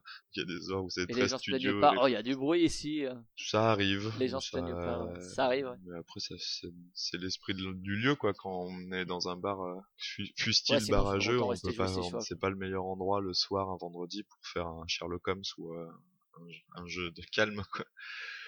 J'imagine bien. Donc non, ça se passe bien, il y en a certains. D'accord. Je sais pas si tu veux rajouter quelque chose du coup sur euh, sur le nid. Mm, non, là j'ai rien qui me vient en tête. Non, au niveau de la communication, euh, vous prévoyez un peu euh, comment tu faisais toi pour communiquer avant l'arrivée de Michel? Bah là, on va faire un site internet qu'on n'avait pas fait en un an. D'accord. Sinon c'était Facebook. C'était euh, uniquement Facebook, Facebook, Twitter, et comme euh, euh, bah, comme c'est assez insolite comme endroit, on a eu de la chance d'avoir plein de relais médias. Et tu fais comment ça pour les obtenir? Alors nous, on a payé un public reportage sur un petit magazine gratuit qui s'appelle Le Bonbon, et après on a été contacté par plein de supports, que ce soit papier, télé, un petit peu, radio et, web. On s'est retrouvé dans le supplément de Télérama sortir. euh, on est passé sur France 24. Tous les Français de l'étranger savent qu'on existe. Sur France Bleu aussi. Bah le le fait que l'endroit soit euh, puisse être classé par les journalistes dans la catégorie euh, lieu insolite, ça nous a énormément aidé. D'accord, ouais, donc c'est quand même euh, une, euh, un visu effectivement qui va au-delà pour le coup des joueurs. euh. Ah oui, clairement, ouais, le- et qui était assez inespéré puisque Toi finalement t'as pas fait plus de démarches que ça à part ce public reportage euh, euh, si t'as essayé justement de communiquer, de dire hello on existe. c'est ça. On a fait ça et après ça a lancé le mouvement. Et à côté, on a eu de lâche. Bah, il faut croire que les gens aiment bien venir parce qu'on a eu un bouche à oreille qui était très très important. Donc les deux couplets, c'est ça qui explique qu'on est démarré très vite, je pense. vous soyez arrivé à l'équilibre en trois mois. ok, ça roule. Bah écoute, on va retourner vers Micha pour parler un peu du futur, euh, enfin de la saison, saison à venir entre guillemets. Et puis on revient vers toi après pour les questions culturelles et les questions à la Ça marche. Allez, À tout de suite.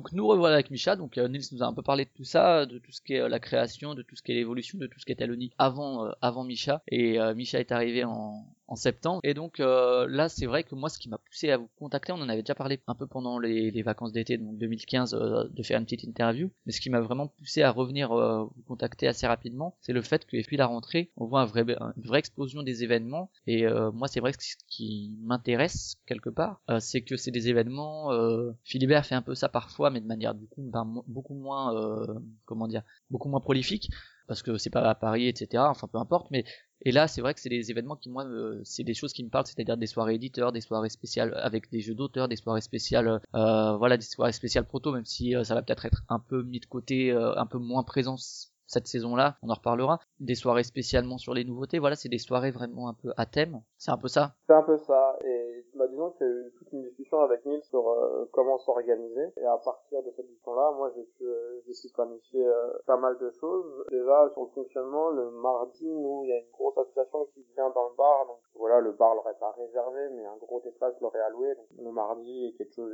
était une soirée bien occupée, on va dire.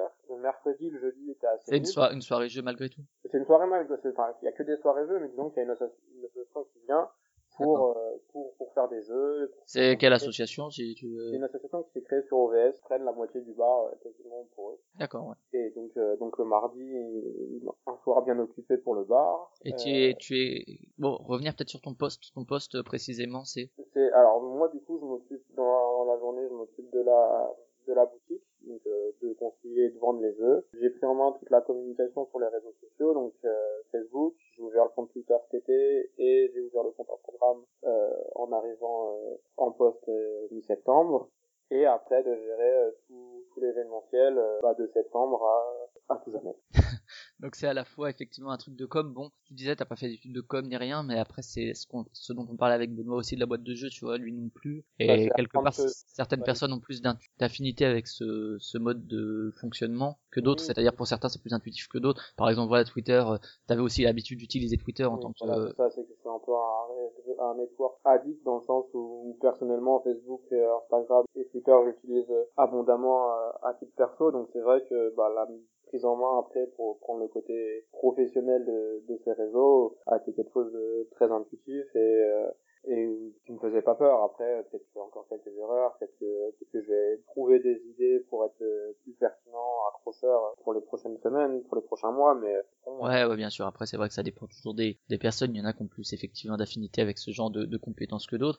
Euh, et euh, du coup, animateur, donc euh, par exemple sur les soirées du mardi, quand c'est la soirée euh, OVS, est-ce que c'est toi qui anime, qui explique les jeux, ou ils arrivent à se débrouiller seuls, en autonomie? Ce qui est, bah, je pense que Nils te l'aura, te l'aura expliqué, mais je peux le redire, c'est euh, pour le bar en fait, les gens sont vraiment en autonomie parce que euh, si on devait expliquer les règles et les jeux à, à tout le monde, ça nous prendrait vraiment trop de temps et serait Et trop de personnel, ouais.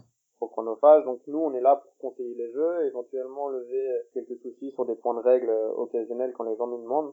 Mais les gens ont vraiment pris l'habitude, et ça presque normal, de voilà, de choisir le jeu, de prendre la règle et de les lire. Après, on a, des, on a plus de 500 jeux à disposition, des jeux très simples qui s'expliquent en deux minutes, des jeux pour, pour gros gamers. Donc, en fonction du profil de chacun, bah, les gens vont choisir des règles qui s'expliquent vite s'ils n'ont pas l'habitude, et s'ils veulent jouer très rapidement, et les gens qui ont l'habitude de, de, de, manger des règles, bah, ils vont prendre un gros jeu et ils vont prendre une demi-heure s'expliquer parce qu'ils savent, savent ce qui les attend. Donc il n'y a pas de surprise, les gens sont autonomes, et donc là pour l'association, les gens les gens viennent soit avec leurs jeux si on les a pas, ils prennent ceux du bar et, ils sont en totale autonomie. Ok, donc si on parle maintenant des événements entre guillemets, euh, enfin, entre guillemets d'ailleurs réguliers, qui ont lieu chaque semaine ou chaque mois. Vous avez quoi qui revient qui est ouais de manière régulière? Euh, bah, Juste tout à l'heure, j'avais commencé par euh, comment on allait comment, on avait construit ça euh, été avec Nils et donc le mardi il y avait l'assaut. Le vendredi soir et le samedi soir c'est des soirées qui sont très privées pour pour le bar donc fallait les faire à ce moment-là. Donc c'est vrai que l'idée c'était de faire des événements surtout le mercredi. Parce que c'était une soirée un peu plus creuse pour le bar et que voilà l'idée l'idée c'était de cibler le mercredi. Après le début et l'actualité euh, là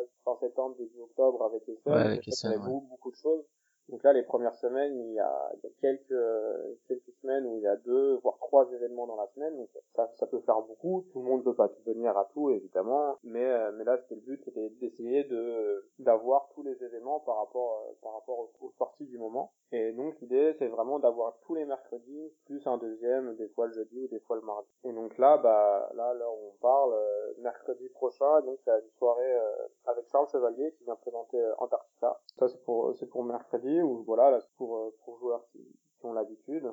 Donc, euh, donc Charles sera, sera présent, le distributeur Atalia sera présent, mais l'éditeur qui est allemand euh, sera pas présent. Ouais, bien sûr. Du coup, ouais, donc ça c'est les événements réguliers. Il y avait aussi des soirées proto.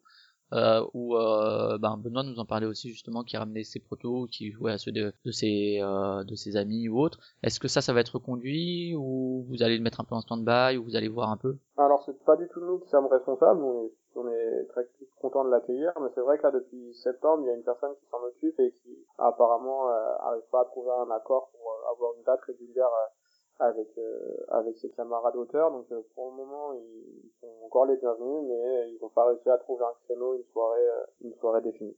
Et donc ça c'est pas un événement vous que vous comptez mettre en place cette saison de faire un jour par semaine, par exemple, disons le jeudi, admettons, euh, ben ces soirées uniquement proto, ça c'est pas un truc que vous, vous souhaitez mettre en place pour l'instant, ça serait trop restrictif peut-être? Bah c'est si ça se met en place naturellement, il n'y a pas de souci, on pourra relayer l'information et, et Mais ce sera bah, pas euh, exclusif quoi, ce sera pas exclusivement proto quoi. Ce sera, enfin, pour l'instant, on n'a pas discuté de le faire de nous-mêmes. Ok, ça marche. Donc si on parle un peu des axes justement des soirées, est-ce que tu veux euh, un peu rappeler les différents types de soirées que vous allez pouvoir organiser Que ce bah, soit bon pour l'instant parce que ça pourra évoluer dans l'année selon les, les, possibilités, les envies, etc. Hein, bien sûr, mais voilà de pour l'instant le regard que tu peux avoir quoi. L'idée derrière ces événements c'était de pouvoir présenter les nouveautés, enfin pas forcément en été, mais au moment de leur sortie, bah voilà pour pour profiter du boom, ouais, du buzz, que, ouais. Que, que, que, le jeu sorte. Et après, en ayant la contrainte que vu quand même que le NIS c'est à la fois un parageux et une boutique, préférait planifier les événements avec le fait que les jeux soient arrivés en boutique Bien sûr. pour euh, pour pouvoir allier à la fois événementiel et petites promos de, de sortie euh, pour le jeu. C'est-à-dire bah, un joueur vient au nid découvre un jeu l'a pris et hop il est déjà peut l'acheter. et il peut l'acheter. Vous avez le c'est un avantage qu'on a au nid c'est qu'au final bah euh, le bar et la boutique, euh, comment dire, bah, cohabitent, et ça veut dire que la boutique est ouverte jusqu'à 1h du matin, donc euh, quelqu'un qui vient passer sa soirée, qui apprécie le jeu, bah, il peut repartir avec le jeu. Euh. Ouais, assez différent, par exemple, chez Philibert, quand il y a une soirée jeu, on ne peut pas, euh, on n'a pas, ils n'ont pas le droit, de le vendre après, je crois, 21h ou 20h, on en avait discuté. Et du coup, ouais, voilà, c'est certain, on a déjà vu plusieurs fois des, des soirées où ah il est où? Est-ce que je peux l'acheter? Ah bah non. Et du coup euh, après est-ce que la personne reviendra l'acheter? C'est pas sûr quoi. après bah, c'est vrai qu'il y a aussi l'aspect euh, des fois des là c'est passé mercredi dernier avec Yellow où ils viennent avec euh, avec leur futur jeu sous forme de prototype. C'est vrai que c'est cool ça permet aux joueurs aux joueurs de, de les découvrir en avance tout ça. Donc ça c'est vraiment quelque chose qu'on apprécie également. Mais a quand même centralisé sur le fait que les soirées centralisées sur des jeux sur des jeux qui viennent de sortir et qui sont disponibles en boutique. Ok. Donc des nouveautés, vous avez fait une soirée Time Stories par exemple il y a peu. Début, ouais, euh, c'était le lendemain où j'ai commencé, c'était donc le mercredi 15. C'était mis dans le bain tout de suite quoi. Voilà, grosse grosse soirée où le bar était plein et donc bah les Space Cowboys sont venus, l'auteur Manuel Euh, normalement Pascal Kido, l'illustrateur général de Time Stories aurait dû venir mais il a eu un empêchement donc il n'a pas pu venir. Et en fait on a eu la bonne surprise, c'est Loki et sa compagne qui sont qui sont venus, donc c'était les illustrateurs du second du second scénario de Marcy Case. Et donc ils sont venus et donc ça a pu faire les dédicaces, les gens qui ont acheté les boîtes, ils étaient contents, ils repartaient avec deux jolis zombies sur la boîte. Et donc ouais c'était une grosse soirée et ça a plutôt, plutôt bien. Oui, c'est, c'est Kevin aussi qui nous disait par exemple euh, quand il vient pour faire des dédicaces, par exemple là tu parles de dédicaces, c'est vrai que ça n'a aucun intérêt si tu n'avais pas sorti puisque les personnes viennent, euh, il faut quand même qu'elles puissent signer la nouveauté. Mm. Donc, là, euh, et c'est vrai que pour les éditeurs c'est aussi un avantage si en montrant un nouveau jeu les gens peuvent l'acheter après. Donc des soirées sur des jeux particuliers, est-ce que vous faites aussi des soirées éditeur, c'est-à-dire euh, aujourd'hui on va jouer au jeu Libellude, euh, vous faites une soirée Mysterium dans pas longtemps là, est-ce que ça va être l'occasion pour ceux qui veulent pas jouer à Mysterium de faire un peu des jeux Libellude à côté? Ou est-ce qu'on fait une soirée, euh, je sais pas, Istari par exemple? Bah c'est un peu c'est un peu au cas par cas. Après tous les éditeurs j'avais un peu l'habitude de dialoguer avec eux par rapport aux articles et sur Geeklet donc c'est vrai que j'avais un contact euh, déjà déjà établi euh, avec la plupart la plupart des éditeurs. Et, euh, et par exemple pour Mysterium bah en fait nous on fait la soirée pendant SM donc euh, ne sera pas là. Et en fait pour euh, nous envoie un kit avec tout, toutes leurs nouveautés. Donc nous on met l'accent sur Mysterium parce que c'est un jeu que j'apprécie beaucoup et, et qui sort à ce moment-là ouais tout à fait sort, sort, à ce, sort à ce moment-là. Mais le prochain kit sera déjà ça sera déjà jouable pendant cette soirée. Donc c'est vrai que ce sera les nouveautés des minutes mises en avant euh, sur cette soirée. Il y a d'autres soirées où ça va être spécifiquement un jeu. Mercredi prochain, par exemple, avec euh, Antarctica Charles Chevalier. Mais on a des soirées où Matago ou Funforce vont venir ou pas. Et là, ce sera leur sortie plus, euh, plus généralisée. Où, là, ce sera soirée éditeur et pas soirée par rapport à un jeu ou un auteur. D'accord. Et donc, euh, par exemple, si euh, si euh, par exemple Bruno Catala sort un jeu, vous allez faire une soirée, par exemple une extension de Five Tribes sort, vous allez faire une soirée Five Tribes, vous pouvez faire, ou est-ce que ce sera deux événements séparés, je sais pas, une soirée Bruno Catala où il y aura que des jeux de Bruno Catala selon les envies? Si Bruno Catala veut venir au bar, on organisera une soirée Bruno Catala. C'est évident que faire une soirée comme ça sur un auteur qui est très apprécié, euh, s'il a, il y a l'opportunité, je pense qu'on la saisira très rapidement. Et c'est d'ailleurs ce qu'on a fait avec euh, Bruno Feduti. Mhm. Bruno Feduti qui est venu à la soirée Time Stories parce que Bruno est, donc est du coup parisien et voulait, je pense, pouvoir découvrir, euh, découvrir, découvrir le lieu. Et à ce moment-là, directement dans la soirée Time Stories, on a discuté avec Bruno et on s'est dit, bah, on planifie une soirée, une soirée ensemble qui aura lieu en décembre, tout début décembre. Et donc là, on parlera de tous les jeux que nos qui seront sortis sur le marché. Et lui apportera aussi des, des protos de, de ces jeux à venir. Donc euh, là, ce sera une soirée euh, spéciale, euh, spéciale, auteur, ouais. Et dédiée à, à Bruno Feducci. Et il s'est passé quelques jours plus tard, il s'est passé de la même chose avec le jeu du Pont Blanc qui passait, qui passait dans le coin, qui est passé au nid. Il s'est dit, bah, bah je lui ai dit, bah, si tu repasses un jour, on pourra faire une soirée spéciale, spéciale pour toi. Il m'a dit, ouais, pas de souci, je repasserai quand je repasserai, je te tiens au courant. Donc il y a aussi une soirée Ludovic Blanc qui doit se mettre en place euh, quand il y a une date. Donc voilà, c'est moi j'ai essayé de la planifier euh, tous les mercredis euh, une soirée spécialement dédiée à un auteur, un éditeur ou un jeu. Et puis voilà, il y a d'autres soirées qui vont se créer comme ça ponctuellement sur sur les opportunités qui viendraient créer un deuxième événement dans la semaine. C'est comme bah voilà, le septième continent, c'est un jeu qui est très attendu. Le Kickstarter arrive bientôt mardi. Et, Il est arrivé d'ailleurs pour ceux qui écoutent, vu que ça sera le, dans deux semaines. Euh, il, est arrivé, vous pouvez pledger, ça y est.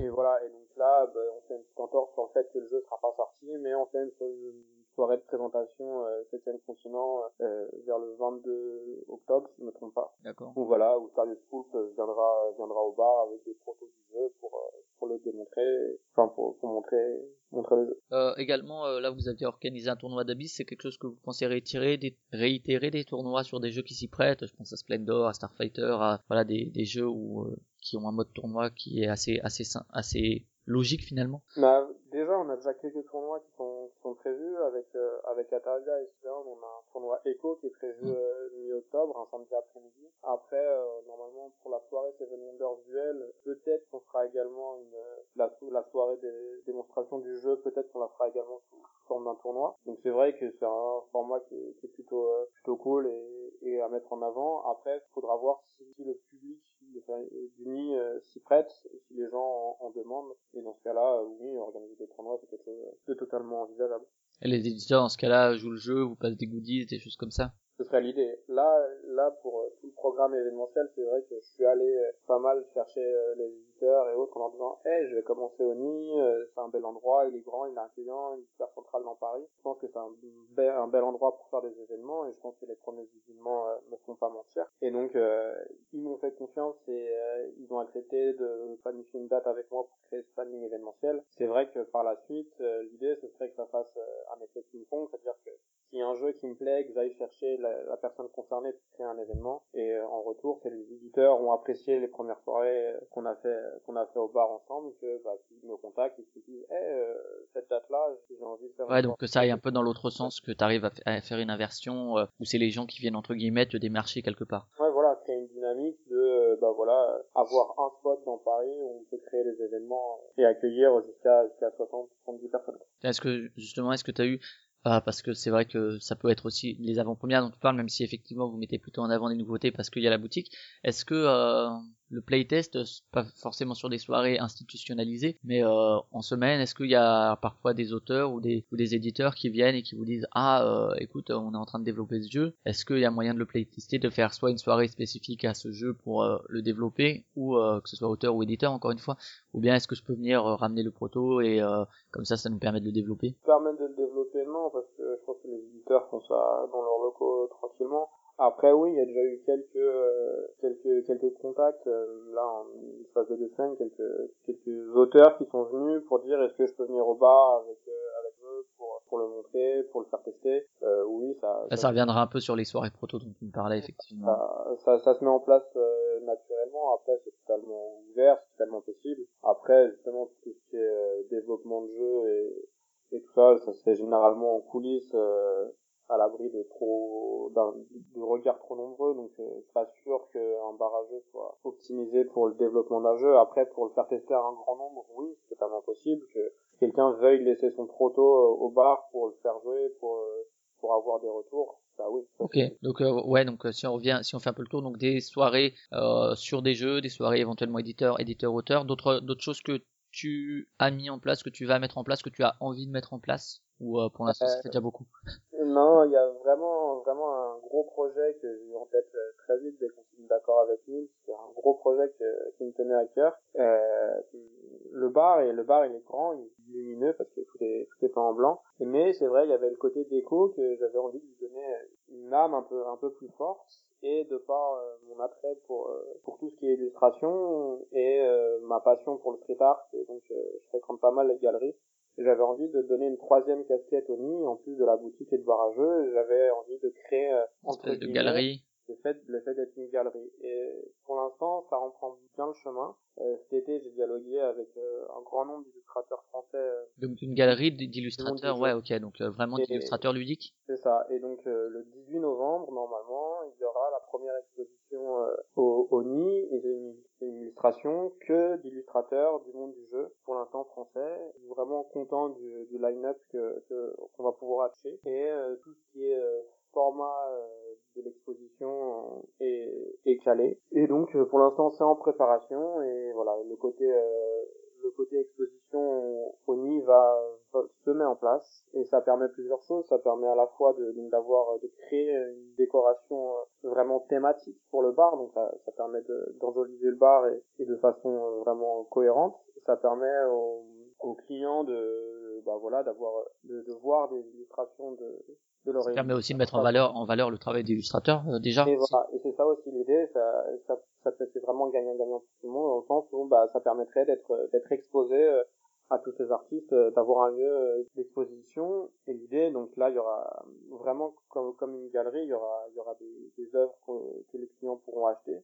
D'accord, ouais, c'était une question que j'avais justement si si les gens pourraient acheter ça ou si c'est juste de l'expo, donc ouais, achat possible, ouais ça possible. Et si ça marche bien, bah après réitérer sur des expositions spécifiques à un illustrateur, spécifiques à un éditeur. Enfin, on peut imaginer plein de choses.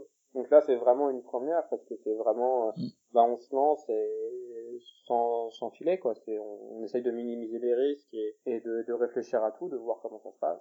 Et si ça marche bien, bah derrière, on peut embrayer sur une expérience un peu un peu plus poussée. Après, si je peux donner euh, quelques infos pour le moment. Euh, de la de l'exposition. Donc là, il y aura entre entre 12 et 14 illustrateurs partants pour pour l'expo où il y aurait une illustration par par artiste. Mhm. Et et chaque chaque œuvre sera tirée à 10 exemplaires seulement et pour euh, numéroter et pouvoir pour que les clients puissent, puissent l'acheter. D'accord. Est-ce que ce seront des illustrations tirées de jeux qu'ils ont illustrés ou des illustrations euh, réalisées spécifiquement pour cet événement, que ce soit lié à un jeu ou pas? Un peu, un peu les deux. Justement, là, en ce moment, je suis dans la, la période de je dois recevoir l'illustration. J'ai déjà commencé à en recevoir quelques-unes. Et c'est soit des illustrations que les, que les illustrateurs ont eu le temps de faire spécifiquement pour, euh, pour l'expo, mais beaucoup d'entre eux sont vraiment dans le rush parce que c'est ça. euh, Bah ouais, bon, ils, sont, ils sont sur plein de jeux ou plein de projets perso. Donc c'est des illustrations qu'ils auront qu'ils auraient déjà faites mais qui seraient un peu encore inconnues du grand public. Des illustrations qu'ils aimeraient mettre en avant, qu'ils aiment. Et donc pour garder cet, cet aspect un peu nouveauté pour euh, pour les gens de,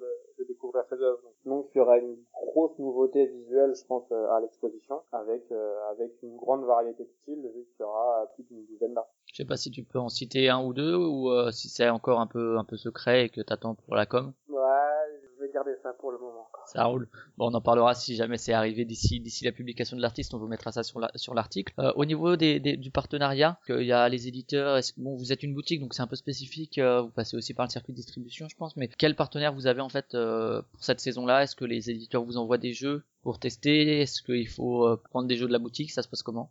Pour les pour tout ce qui est événementiel, euh, c'est vrai que Ouais, pour tout ce qui est événementiel. Bon, si on sort de la vente, hein, parce que là, c'est encore. Pour tout ce qui est événementiel, c'est vrai que déjà de base, nous, on a une boîte de disponibilité euh, dans le bar, parce que Mhm. tous les jeux qu'on rentre, on en rentre une pour le bar. Donc, euh, quoi qu'il arrive, il y a une boîte du jeu qui est, qui est dispo pour les clients, et après, c'est en fonction. Soit les éditeurs nous envoient une ou deux boîtes supplémentaires pour pouvoir assurer euh, la demande spécifique sur la soirée, ou viennent directement avec euh, lorsque les éditeurs se déplacent. Et euh, donc, ce qui permet d'avoir plusieurs exemplaires du jeu euh, pour une soirée. Donc, euh, plusieurs tables jouent au même jeu. Ça crée une dynamique autre que effectivement chacun joue à son jeu, je pense. Voilà, et puis, puis ça permet. Après, ça dépend aussi du format de jeu et du euh, et, et du contexte. Il y a des, soit soit les jeux vont tourner de table en table pour éviter aux, aux, aux clients, bah voilà, une fois qu'ils ont fini le jeu, de se lèvent et ils sont, se retrouvent coincés et ils doivent partir, ce serait un peu gênant. Donc Mm. les jeux peuvent tourner de table en table, euh, de cercle de joueurs à cercle de joueurs. Et puis après, pour des gros jeux où, où c'est plus c'est plus simple que l'animateur ou l'éditeur ou l'auteur reste sur place à expliquer son jeu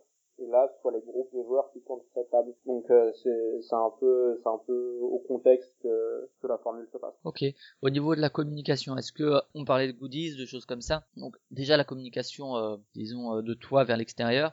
Donc les réseaux sociaux, Twitter, Facebook, Instagram, euh, Google ou vous avez les... Bah, on a on a abandonné Google Ouais. Donc ça se passe comment aussi au niveau de la communication euh, par euh, les médias entre guillemets euh, plus classiques, que ce soit est-ce que vous avez eu des, des retours de la part de, de, de papiers locaux ou de euh, enfin de papiers locaux? À Paris c'est tout de suite un peu Ouais. plus que local mais voilà comment ça se passe? Comment est-ce que que ce soit aussi par le tableau noir, par l'écrit, etc. On a vu que vous aviez mis une, une, photo avec justement ce tableau noir écrit à la craie. Euh, voilà, je je sais pas si c'est ton rôle spécifique ou si vous êtes un peu plusieurs à, à assurer cette, cette fonction de communication, mais euh, Bah, Nils a eu, a eu plusieurs, euh, plusieurs euh, articles dans, dans différents euh, magazines parisiens ou Télérama ou ce genre de choses, donc ça, il faudra, il faudra t'en parler ouais. plus que moi. Après, bah, forcément, j'ai, pu, euh, j'ai pu truander Laurence pour qu'elle poste quelque chose sur Geeklet. J'ai également demandé à Marine sur les deux Vox qui avait fait, un article cet été. Euh, on doit, on est en contact avec la mairie du troisième pour euh, pour être mis en avant euh, d'un point de vue euh, d'un point de vue du quartier euh, dans le troisième et c'est vrai que c'est euh, c'est quelque chose qu'on va essayer de développer là euh, là ensemble avec Nils c'est euh, réussir à, à créer une euh, une communauté autour autour du quartier euh, de, donc euh, du troisième pour pour avoir accès aux des partenariats avec euh, avec les les institutionnels, ouais. les écoles ou- aussi également. ouais. ou les centres ou ce genre de choses pour essayer euh, voilà d'avoir une vie de quartier euh, en plus d'avoir une vie de passionnés et de gens du, du monde du jeu. Ok. Est-ce que et donc ouais, est-ce que euh, justement la communication c'est vous vers l'extérieur, mais tu voulais que ça aille aussi dans l'autre sens, c'est-à-dire que les éditeurs s- passer par le nid, c'est aussi une forme de communication pour eux. Bah c'est vrai que c'est vrai que quand il y a un événement qui est créé, que nous forcément on va le relayer et, communiquer dessus. Si l'éditeur lui communique, bah on n'a peut-être pas la même la même sphère de, de gens qui, qui regardent les informations, donc ça permet de toucher un plus grand nombre. Et, et pour l'instant, on est, j'ai envie de dire, on est à l'étape 1 dans le sens où là, c'est vraiment l'idée, c'est de, de, faire connaître le nid, de faire que les soirées marchent, d'enraciner le nid sur le fait que ce soit un endroit intéressant pour, pour créer l'événementiel ludique. Et une fois que ça, on, on aura réussi à bien l'établir, je pense que là, on pourra passer dans un dans l'étape 2, c'est-à-dire d'avoir un dialogue où euh, ce soit à la fois moi qui aille euh, proposer des, des, des, événements, mais aussi qu'on les propose. Que, voilà, exactement. Et euh, si on parle de la communication, plus vers le public cette fois, mais vers les éditeurs justement, comment ça se passe? Est-ce que, bon, tu disais toi, tu les connais déjà perso par ton réseau personnel, ça se passe comment? Tu les contactes sur Facebook, tu les contactes par leur mail, tu les appelles, tu les, voilà, tu leur un, un, un, peu tout ça. C'est vrai que c'est vrai que Facebook est devenu euh, un outil euh, à la fois perso et, et, professionnel dans le monde ludique où voilà bah, tous les acteurs euh, sont, par là, ouais. sont amis sont amis sur Facebook donc c'est vrai que ça va très très vite. Euh, après par mail par mail également euh, par par téléphone pour préciser certains points. C'est vrai que enfin, la communication là se fait très naturellement et très et très rapidement. Et c'est toi qui demande euh, si vous pouvez amener des goodies, ce serait cool ou pour l'instant tu, tu, tu te dis bon, euh, on verra ouais. ce qu'il ramène quoi. C'est moi, c'est moi qui sollicite et qui explique le fonctionnement, le fonctionnement de la soirée, comment j'envisage euh, la soirée, à quel moment.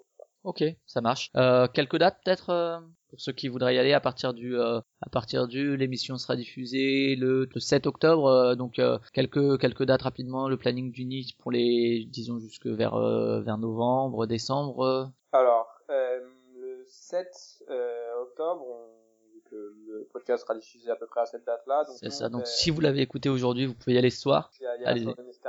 Ouais, donc grosse sortie ah. assez attendue aussi, communication voilà. de l'éditeur assez assez importante euh, là-dessus. Avec le nouveau Dixit aussi également euh, disponible ce soir-là. Euh, la semaine d'après, euh, normalement c'est l'éditeur Matago qui va nous présenter toutes, euh, toutes ces nouveautés. D'accord. Donc juste après SN, le 17, le samedi, on a un autre tournoi, donc le tournoi Echo un jeu euh, abstrait, thématisé, euh, vraiment malin. Je pense que ça va plaire à pas mal de joueurs. Après le 21, on a donc la présentation de Seven Wonders Duel qui sera arrivé en boutique, peut-être sous forme de tournoi, euh, c'est encore à voir avec ReproProd. Donc, euh, donc là, on a vu une grosse soirée le 21 attendue. Le 22, il y a Serious School qui vient présenter euh, 7 continent. Il sera encore sur Kickstarter aussi. Donc, pas euh... toujours, ce sera, pendant, pendant la campagne. Euh, le 28, c'est nos voisins de Funforge qui viennent nous présenter leurs nouveautés. Patchwork, Titan Race, euh. Euh, le 4, on a Philosophia qui vient. c'est Fessal et tout ça, il vient. C'est ça, c'est ça. Et nous a, et donc on avait parlé au moment de planifier la date de faire à la fois un, un tournoi pandémie et des présentations de, de nouveautés. Pandémie euh... Legacy sera sorti, mais c'est un peu compliqué du coup ça à présenter. Non, je pense pas. Je pense ouais. pas que ce soit Legacy. Il sera. Et, ouais, tournoi pandémie classique, mais. Ouais, voilà. Je pense que c'était plus euh, pandémie classique, mais ça c'est à confirmer avec lui d'ici là. Donc le 11 étant férié, on a une soirée super lutte le jeudi 12 qui viendra présenter Lutes, le nouveau jeu de dans la même continuité de Kenjin, illustré par Biboon et de Nicolas Sato. Le 18, une grosse euh, soirée pour moi, dans, comme j'ai pu dire, c'est le vernissage de l'exposition. D'accord, ouais. Donc, euh... Le 20 novembre, euh, Yellow revient pour présenter Big Book of Madness qui sera sorti en boutique. Quand on dit Chaser, je pense aussi à ce moment-là. Peut-être, mais disons que là, ça va être vraiment une mise en avant de Big Book. Ouais. Euh, le 25, donc là on est le 25 novembre, l'extension Kraken sera sortie euh, pour Abyss. Donc là, soirée, soirée Abyss Kraken le 25. D'accord. Soirée à Atalia, euh, toutes les nouveautés distribuées par Atalia le 26 novembre, donc euh, Taverna, Echo. Antarctica qui reviendra peut-être aussi du coup à ce moment-là. Et nous en avons un quatrième qui est pas mal. Bretagne. Bretagne. Ouais, très belle ça. région, la Bretagne. Tout à fait, je suis d'accord. Et donc le jeudi 3, il y a la soirée Bruno Felici et je suis en pourparler euh, avec un membre d'Asmodée pour euh, faire une soirée spéciale Star Wars euh, entre le 9 et le 16, le film sortant le 16, donc je pense qu'on fera une grosse soirée de tous les jeux Star Wars, probablement le 9, ça reste à confirmer. Et encore pendant toutes ces dates, on doit caler une soirée avec Ludovic Montblanc et peut-être d'autres choses, mais ouais, le planning n'est déjà pas déjà pas mal rempli. Ok, ça marche. Est-ce que euh, d'un point de vue personnel, est-ce que tu as des, des retours euh, des euh, joueurs, d'éditeurs, d'auteurs? Est-ce que c'est gratifiant ou est-ce que tu as l'impression d'un travail ingrat? Bah, quand, quand j'ai découvert le lieu le printemps dernier, ça m'avait surpris qu'il par, par un si grand espace dédié au jeu en plein cœur de Paris et le fait que ce soit bah voilà, clair, lumineux et accueillant, quoi. Ça fait vraiment pas euh, une Ça fait vraiment pas cave, ouais. Pas taverne à geek. C'est, c'est vraiment un lieu qui peut accueillir, euh, bah voilà, des, des, des familles, des enfants ou des jeunes adultes ou des passionnés. Enfin, c'est vraiment, ça peut être vraiment un côté universel. Et, euh, et c'est le, le sentiment que, que j'avais reçu. Et c'est vrai que bah quand j'ai des proches là qui viennent, qui viennent au nid pour découvrir le lieu dans lequel je travaille, bah bah, c'est ce même retour d'un lieu euh, étonnamment grand et accueillant. Et donc, euh, ça tu peux toucher un public autre que les joueurs euh, dans lequel tu peux avoir envie de rentrer, même si tu sais comme un bar classique entre guillemets. Ouais, voilà.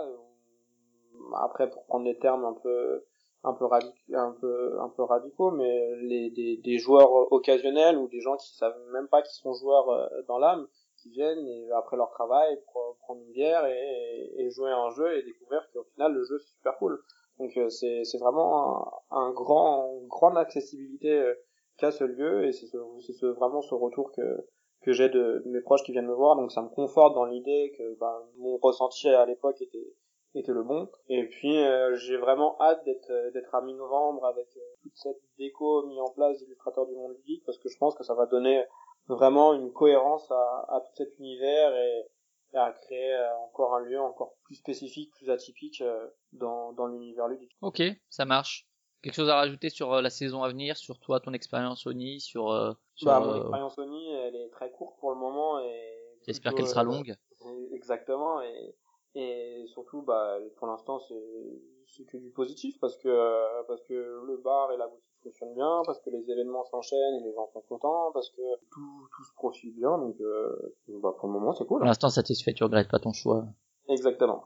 Tant mieux. Ok, bah écoute, on va passer euh, aux questions culturelles. Ok, je le piège là.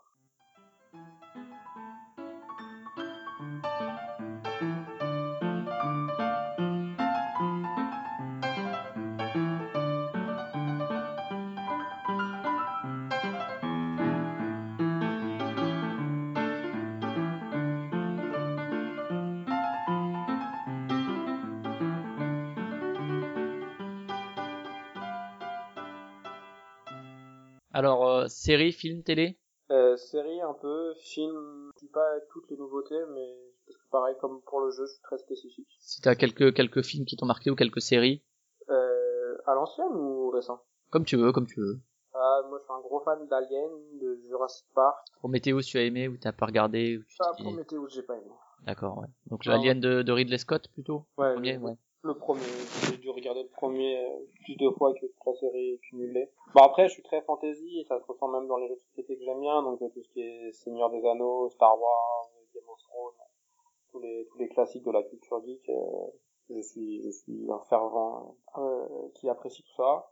Après là, je bah, ce soir même, je vais voir NWA parce que j'aime bien la culture hip-hop. Tu vas voir, j'ai pas j'ai pas entendu. Le film est sur NWA. D'accord, ouais, ok. Ben, on vient avec Nils alors, on a parlé un peu avec Micha et on va parler un peu de, de culture, des questions culturelles. Si on parle en termes de séries, de films, de télé, tout ce qui est un peu audiovisuel, euh, uniquement visuel d'ailleurs, pas audiovisuel, mhm. si, quand même, il y a des... donc euh, audiovisuel. Tu as des séries cultes, des films euh, cultes, des trucs récents dont tu veux parler? Euh, dont je veux parler, pas particulièrement.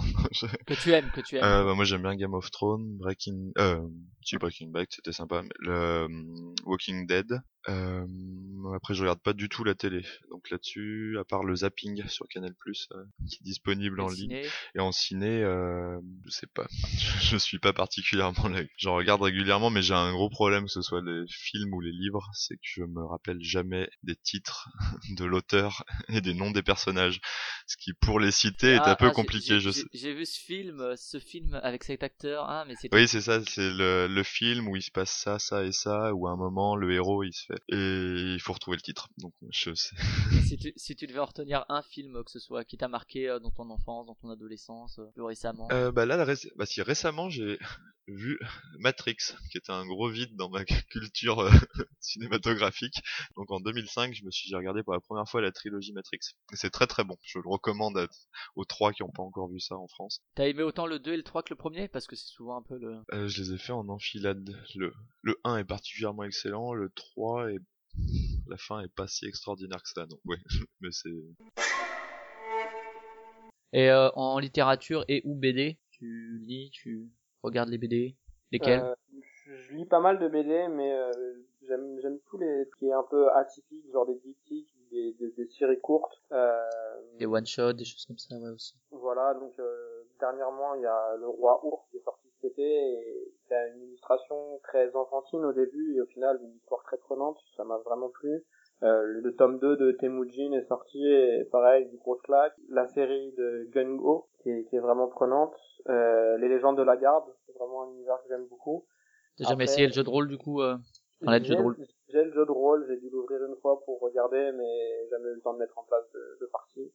Euh, fan de Xavier Colette, euh, Soufflevent euh, trône les, les premières euh, dans ma dans ma bibliothèque? Après quelques classiques comme euh, Nausicaa de Miyazaki, ouais, bien sûr.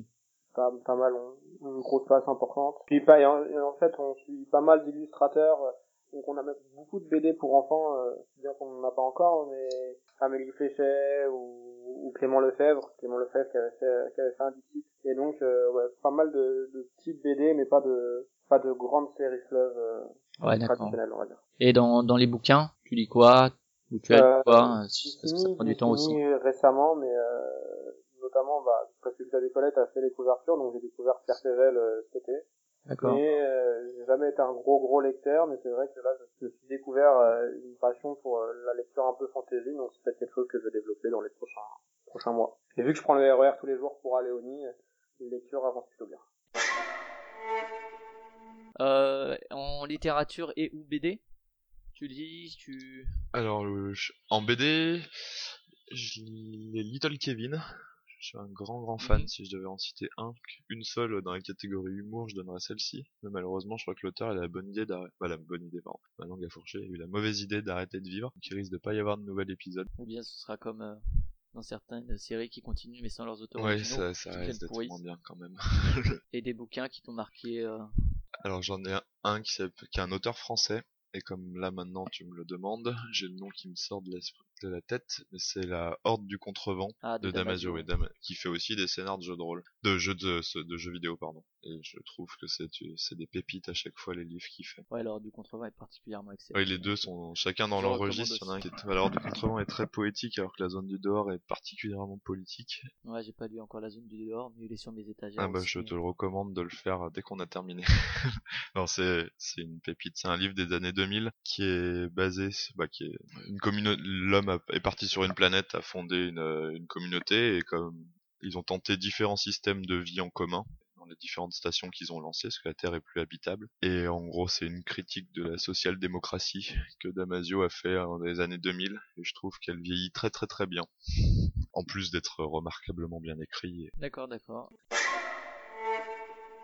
Là, en termes de musique, donc euh, hip-hop, tu disais? Ouais, hip-hop euh, dans les années 90 2000, Américain ou, Ouais. euh, Soit américain, quelques français, mais c'est vrai que je préférais- le groove, euh, groove américain. Donc, plutôt euh, la East Coast, la West Coast, un peu des deux? Un peu les deux, un peu, un peu plus new-yorkais avec euh, Deep, le Wu-Tang, Nas. D'accord. Euh, il y a une grosse période, euh, tout ce qui était Eminem, Dre et 50 aussi à une époque. Et puis, c'est vrai que le hip-hop actuel, j'ai un peu plus de mal, je commence à devenir un, je commence à vieillir, ça doit être ça. Le hip-hop euh, des pays de l'Est, non? Je connais même pas, Non.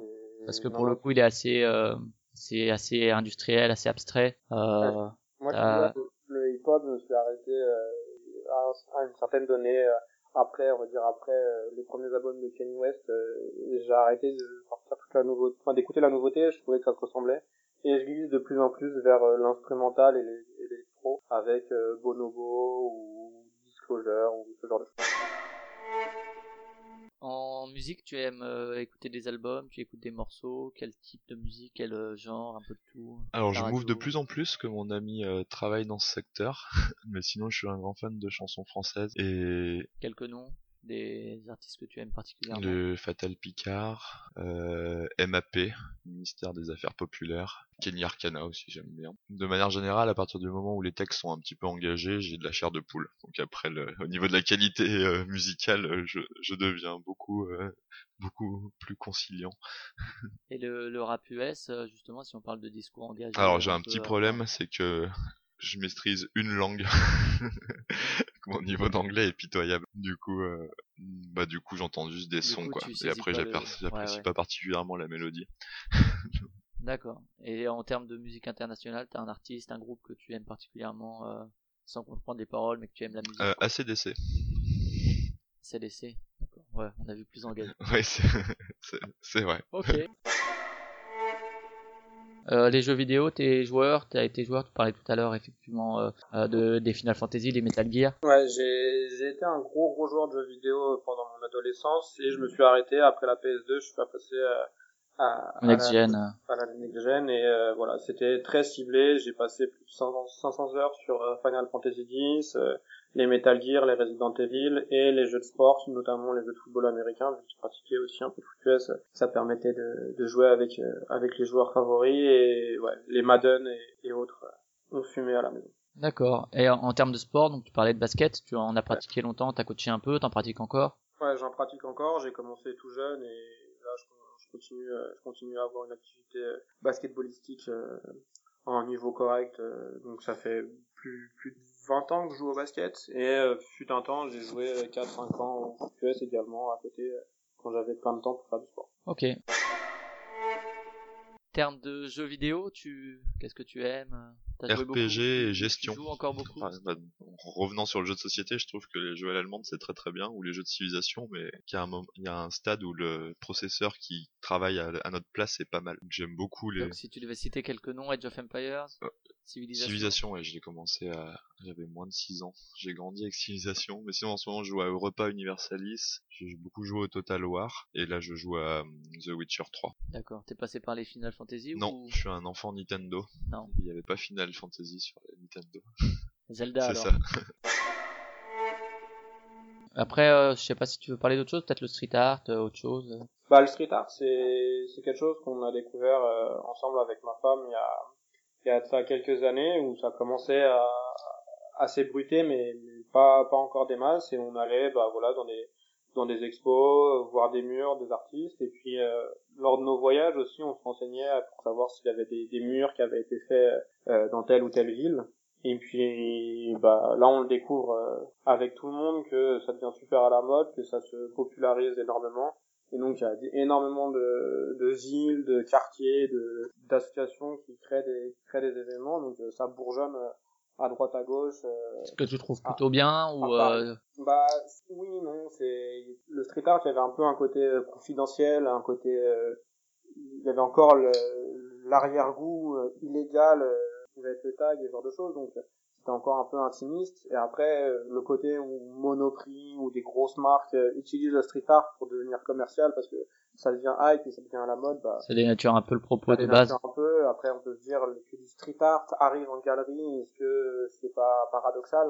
Parce que euh, T'avais vu le film, Street. le film de, de Banksy, euh, euh, Faites le mur. euh, Oui, oui, oui, c'est vrai, c'est ça, ça aussi c'est un bon exemple, mais après c'est vrai que ce que, ce que nous on apprécie dans le street art, c'est vraiment le côté démesuré sur des murs ultra grands et vraiment une prouesse artistique de- d'exprimer une, telle, euh, une telle précision sur des surfaces grandes. T'as pratiqué un peu ou? Euh, non, après on pourra le voir sur le tableau noir que j'écriture euh, qui, est un peu influencé par ce mouvement un peu un peu artistique, mais non, j'ai j'ai pas j'ai pas pratiqué, j'ai pas j'ai pas une fibre artistique euh, dans les doigts. Je sais pas si tu veux parler d'un autre, euh, d'une autre euh, forme culturelle euh, qui te tient à cœur. Euh, je savais fan de street art, mais je sais pas si toi aussi. Mm.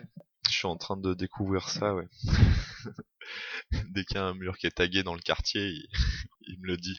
Et du coup, il y a d'autres trucs que toi te tiennent à cœur ou euh, pas plus que ça? Euh, au niveau de la culture, non. Après, je, bah, comme je disais, ça rejoint un petit peu les musiques que j'aime, mais sinon, je, j'aime beaucoup la politique. Ah, Ouais. Ouais, t'es intéressé. Tu encore aujourd'hui, malgré les un peu. euh, Bah là, c'est sitôt cette interview terminée, je vais à une réunion. Bah aujourd'hui, j'ai vachement moins de temps. Tu es engagé Donc, je- politiquement également euh, Oui. Associativement aussi ou uniquement, ou, euh, uniquement politique? Que politique. Le... pas- Non, associativement non. D'accord, ouais. Et euh, depuis longtemps ou c'est Depuis, de... depuis 3-4 ans. D'accord, et pourquoi? Parce que euh, tu as envie de faire bouger les choses, tu penses que tu peux via la politique? Euh, Oui, parce que le monde dans lequel on aime va pas particulièrement. Ouais, donc euh, tu penses que Je- la, la- Non, moi, que la- je, tu penses que la voie politique que- permet de le changer euh, réellement? Non, je pense que tout est politique et que les gens qui se désintéressent, au final, ils- les décisions sont prises sans eux Mhm. et que c'est assez triste qu'on est dans une société où on nous a endormis, où on nous dit que qu'on va s'occuper de, de ce qui est bon pour nous, que ça sert à rien qu'on s'intéresse et que ça donne pas un monde particulièrement agréable à vivre. Et le, le nid, c'est politique quelque part? Bah un peu, je pense. En quoi, euh, si tu devais Parce que c'est un endroit où tu fais du... Bon, ça reste, ça reste léger, hein, mais c'est un c'est un endroit où tu es... où tu rencontres des gens, où tu vis des... où t'es pas derrière ton écran, ne serait-ce que ça, où tu vis, tu partages un moment avec des personnes physiques. où tu Après, discutes, ça reste ouais, très euh, léger, quoi. tu discutes, tu partages une expérience commune quand même. Ouais, ouais, moi je pense que le jeu est profondément politique aussi. Enfin, je pense Mm. un peu pareil qu'il y a pas mal de choses politiques que les gens euh, disent qu'ils s'intéressent pas à la politique, mais que la politique, tu peux pas vivre en dehors. On va passer aux questions à la con. Allez, ça, ça me fait peur.